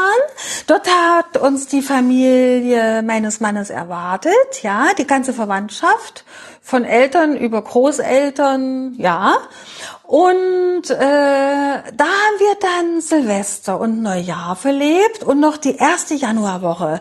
Aber dann ging's ab. Wir haben uns einen Flieger genommen. Das haben wir uns gar nicht gewagt, äh, mit Zug zu fahren. Das war uns noch zu. Das nee, saß noch zu seinen Knochen. Ja, sind wir geflogen. Und dann haben wir uns in Marienfelde gemeldet und da die ganzen Wege. Also nach Gießen mussten wir gar nicht, weil wir uns Berlin-Marienfelde ausgesucht haben. Ah, okay. Ich dachte ja. jetzt durch die Nähe wäre dann, ähm, wäre dann Gießen so ihr favorisierter Ort gewesen, aber Sie haben dann gleich gesagt, Sie, Sie gehen nach Berlin. Genau, weil wir das von den Freunden gehört haben. Okay. Es läuft ganz toll, ja. Und da haben sie dann quasi alle offiziellen Wege gemacht und äh, um halt dann im Westen anzukommen. Ja, ganz genau. Ganz genau. Und es endete dann mit äh, der Verschickung im Mai. Und dann kamen wir zurück. Ja, und dann habe ich mich gekümmert, habe dann äh, die MTA-Ausbildung äh, in Angriff genommen, mein Mann sich fürs Medizinstudium beworben. Während wir paar Tage eher, wir waren in der Otto Bennecke Stiftung in Berlin, haben uns beraten lassen ich glaube, paar Tage eher hätte es in Berlin vielleicht noch klappen können mit dem Medizin. Dann wären wir aber doch erstmal geblieben. Und so habe ich das in Erinnerung, ja. Zu, äh, genau, dann wären Sie vielleicht jetzt auch ähm, Berlinerin, Berliner. Gewesen. Ja, ja. Wow, also was was für eine Geschichte wirklich. Ähm, wie gesagt, wir haben jetzt ähm, viel, viel erzählt und viel berichtet und ähm, längst noch nicht alles, was tatsächlich im Buch steht. Also das, ähm, das kann man jetzt auch nach der Folge noch gut lesen, würde ich sagen. Da stehen noch, ähm, noch, noch viele Dinge drin, die, äh, die in Hoheneck passiert sind, wie an auch wirklich die Haftbedingungen. Also es gibt ein langes Kapitel auch oder lange Kapitel über ähm, die Zeit in Potsdam, wo dann wirklich auch schon genug passiert ist, um zu sagen, oh, das, das reicht eigentlich für so eine Haft und dann kommt aber noch Hoheneck erst noch. Also das mhm. war, das war bei mir beim Lesen dann auch noch so ein Moment, dachte ich, oh Gott, jetzt ist das alles durch und jetzt geht's erst nach Hoheneck. Was äh, konnten Sie dann, ähm, das habe ich mir so als, als letzte Frage hier aufgeschrieben, dass ja. wie, wie konnten Sie denn mit der Haft abschließen, wenn Sie es denn konnten? Also das Buch war bestimmt ein großer Teil davon, ähm, aber Sie haben, glaube ich, dann auch noch so, ja, persönlich dann irgendwie so einen Moment mal erreicht, wo Sie gesagt haben, jetzt bin ich so im Großteil im Reinen mit der Geschichte. Ja, also ich muss ganz ehrlich sagen, ich habe noch nicht abgeschlossen, okay. Herr Fischer, wirklich nicht, ja. Ähm, 1995, als wir in der Gaukbehörde waren und die geschredderte Akte vorgefunden haben, uns dann noch von der betreuenden äh, Gauk-Behördendame äh, sagen lassen mussten, na so interessant waren sie vielleicht wirklich nicht, und wo wir den ganz großen Verdacht hatten, der Gauk hat ja leider auch Ex-Stasi-Mitarbeiter eingestellt, ja. Scheinbar ging das nicht anders zu bewerkstelligen, ich weiß es nicht, und wir hatten das Gefühl, wir haben genau so eine erwischt. Das war schon deprimierend. Im Anschluss waren wir in Potsdam und sind durch mehr oder weniger Zufall, das war eine Baustelle, in die ehemalige Untersuchungshaft äh, reingeraten und das ohne Führung und alleine durch das Zellenhaus gelaufen. Also ich hatte so einen Schock. Ich habe 14 Tage lang Albträume gehabt und in einem bin ich auch geköpft worden, weil ich kenne aus der Kindheit, wenn man fällt vom Himmel, dass man dann doch wieder mit den Füßen aufkommt. Aber da war ich wirklich tot, ja. Hatte äh, Gesangsunterricht, konnte nicht mehr singen, also die Stimme war weg. Und das hat mich so zurückgeworfen, dass ich gedacht habe, das kann ich mir nicht erlauben. In Zeiten der Berufstätigkeit, wir hatten ja auch pubertierende Kinder. Äh, ich habe solche Sachen gar nicht mehr in Angriff genommen, obwohl manche Haftkameradin von mir durchaus nach Hoheneck gefahren ist, im Verein war, sich getroffen hat. Aber ich habe das von mir geschoben. Ich habe gedacht, wenn die Urhaft schon so schlimm war, wie erwischt mich das dann erst, wenn ich nach Hoheneck fahre? Das ging wirklich erst nach der Berendung und ausgelöst durch die Autorin, Regisseurin, Produzentin, durch die Alexandra Pohlmeier, die keine Ostdeutsche ist, bei der musste ich nicht nachfragen, wie sie sozialisiert wurde. Hatte ich volles Vertrauen und die hat das geschafft, mich zum Reden zu bringen. Ich konnte mich äh, richtig öffnen und äh, sie hat dann meine Kurzgeschichte gelesen und hat mich ermutigt, weiterzuschreiben. Im darauffolgenden Jahr hat sie unseren Sohn interviewt und äh, wegen ihr habe ich es auch geschafft, oder durch sie, äh, nach Hoheneck zu fahren. Ich bin dann im Frühjahr 19 das erste Mal nach Hoheneck gefahren und habe es gut überstanden, ja. Und war so froh, dass ich jetzt doch mal mit Aufarbeitung anfangen konnte. Und ja, das, da ist noch ganz viel möglich gewesen. Also äh, wir waren in 19 noch zur Preisverleihung in der ähm, ähm, äh, in der Huschestraße mhm. von dem Fricke-Preis und im Dezember 19 dann nochmal äh, als ehemalige politische Häftlingsfrauen inhaftiert worden aus verschiedenen Haftanstalten. Also wir haben da ganz viele Termine wahrgenommen. In 20 war ich sogar als Zeugin im Zwangsarbeitstribunal. Da habe ich übrigens den äh, Ralf Steg kennengelernt. Den wir ja. in der vorletzten Folge gehört haben. Ganz genau. Und in der das letzten haben Folge haben wir äh, das Zwangstribunal ähm, noch besprochen. Äh, vom, von der UOKG war das, ne? Genau, mit der Sandra Tschech. Genau. Da haben wir auch schon angefangen. Wir haben es noch nicht ganz geschafft. Ja, das war auch ein schönes Gespräch. Also wer das noch nicht gehört hat, kann da auch gerne mal rein. Und da geht's um den ganzen Komplex ähm, Entschädigung Beschädigung. Ähm, auch ja, sehr interessant. Genau. Ja. Und ich habe es jetzt erst geschafft, Herr Fischer. Also ich weiß jetzt gar nicht, ein, anderthalb jetzt erst geschafft, einen Antrag auf Beschädigtenversorgung zu stellen. Dazu war ich überhaupt nicht in der Lage in den ganzen Jahren. Weil das noch mich so es, präsent war. Ja, mich hat's immer wieder umgehauen, ja. Und ich habe gemerkt in dem Gespräch mit einer sehr empathischen äh, Psychiaterin, also äh, das fand ich ganz toll. Und selbst wenn dieser Antrag abgelehnt wird, also es war ein ganz, ganz wichtiges wichtiges äh, Gespräch, ja, äh, wie äh, nahe das alles noch ist und noch nicht komplett verarbeitet. Deshalb, ich kann leider noch nicht von abschließen äh, sprechen, ja, und will auch weitermachen, also unbedingt äh, mit Psychotherapie. Also das ist alles noch nicht am Ende ich bedanke mich auf jeden Fall recht herzlich, dass Sie sich heute die, die Zeit genommen haben, Natürlich. darüber zu sprechen und ähm, hier zu Gast zu sein. und nochmal einen Einblick zu geben in dieses, ja, in diesen, diesen Komplex Hoheneck.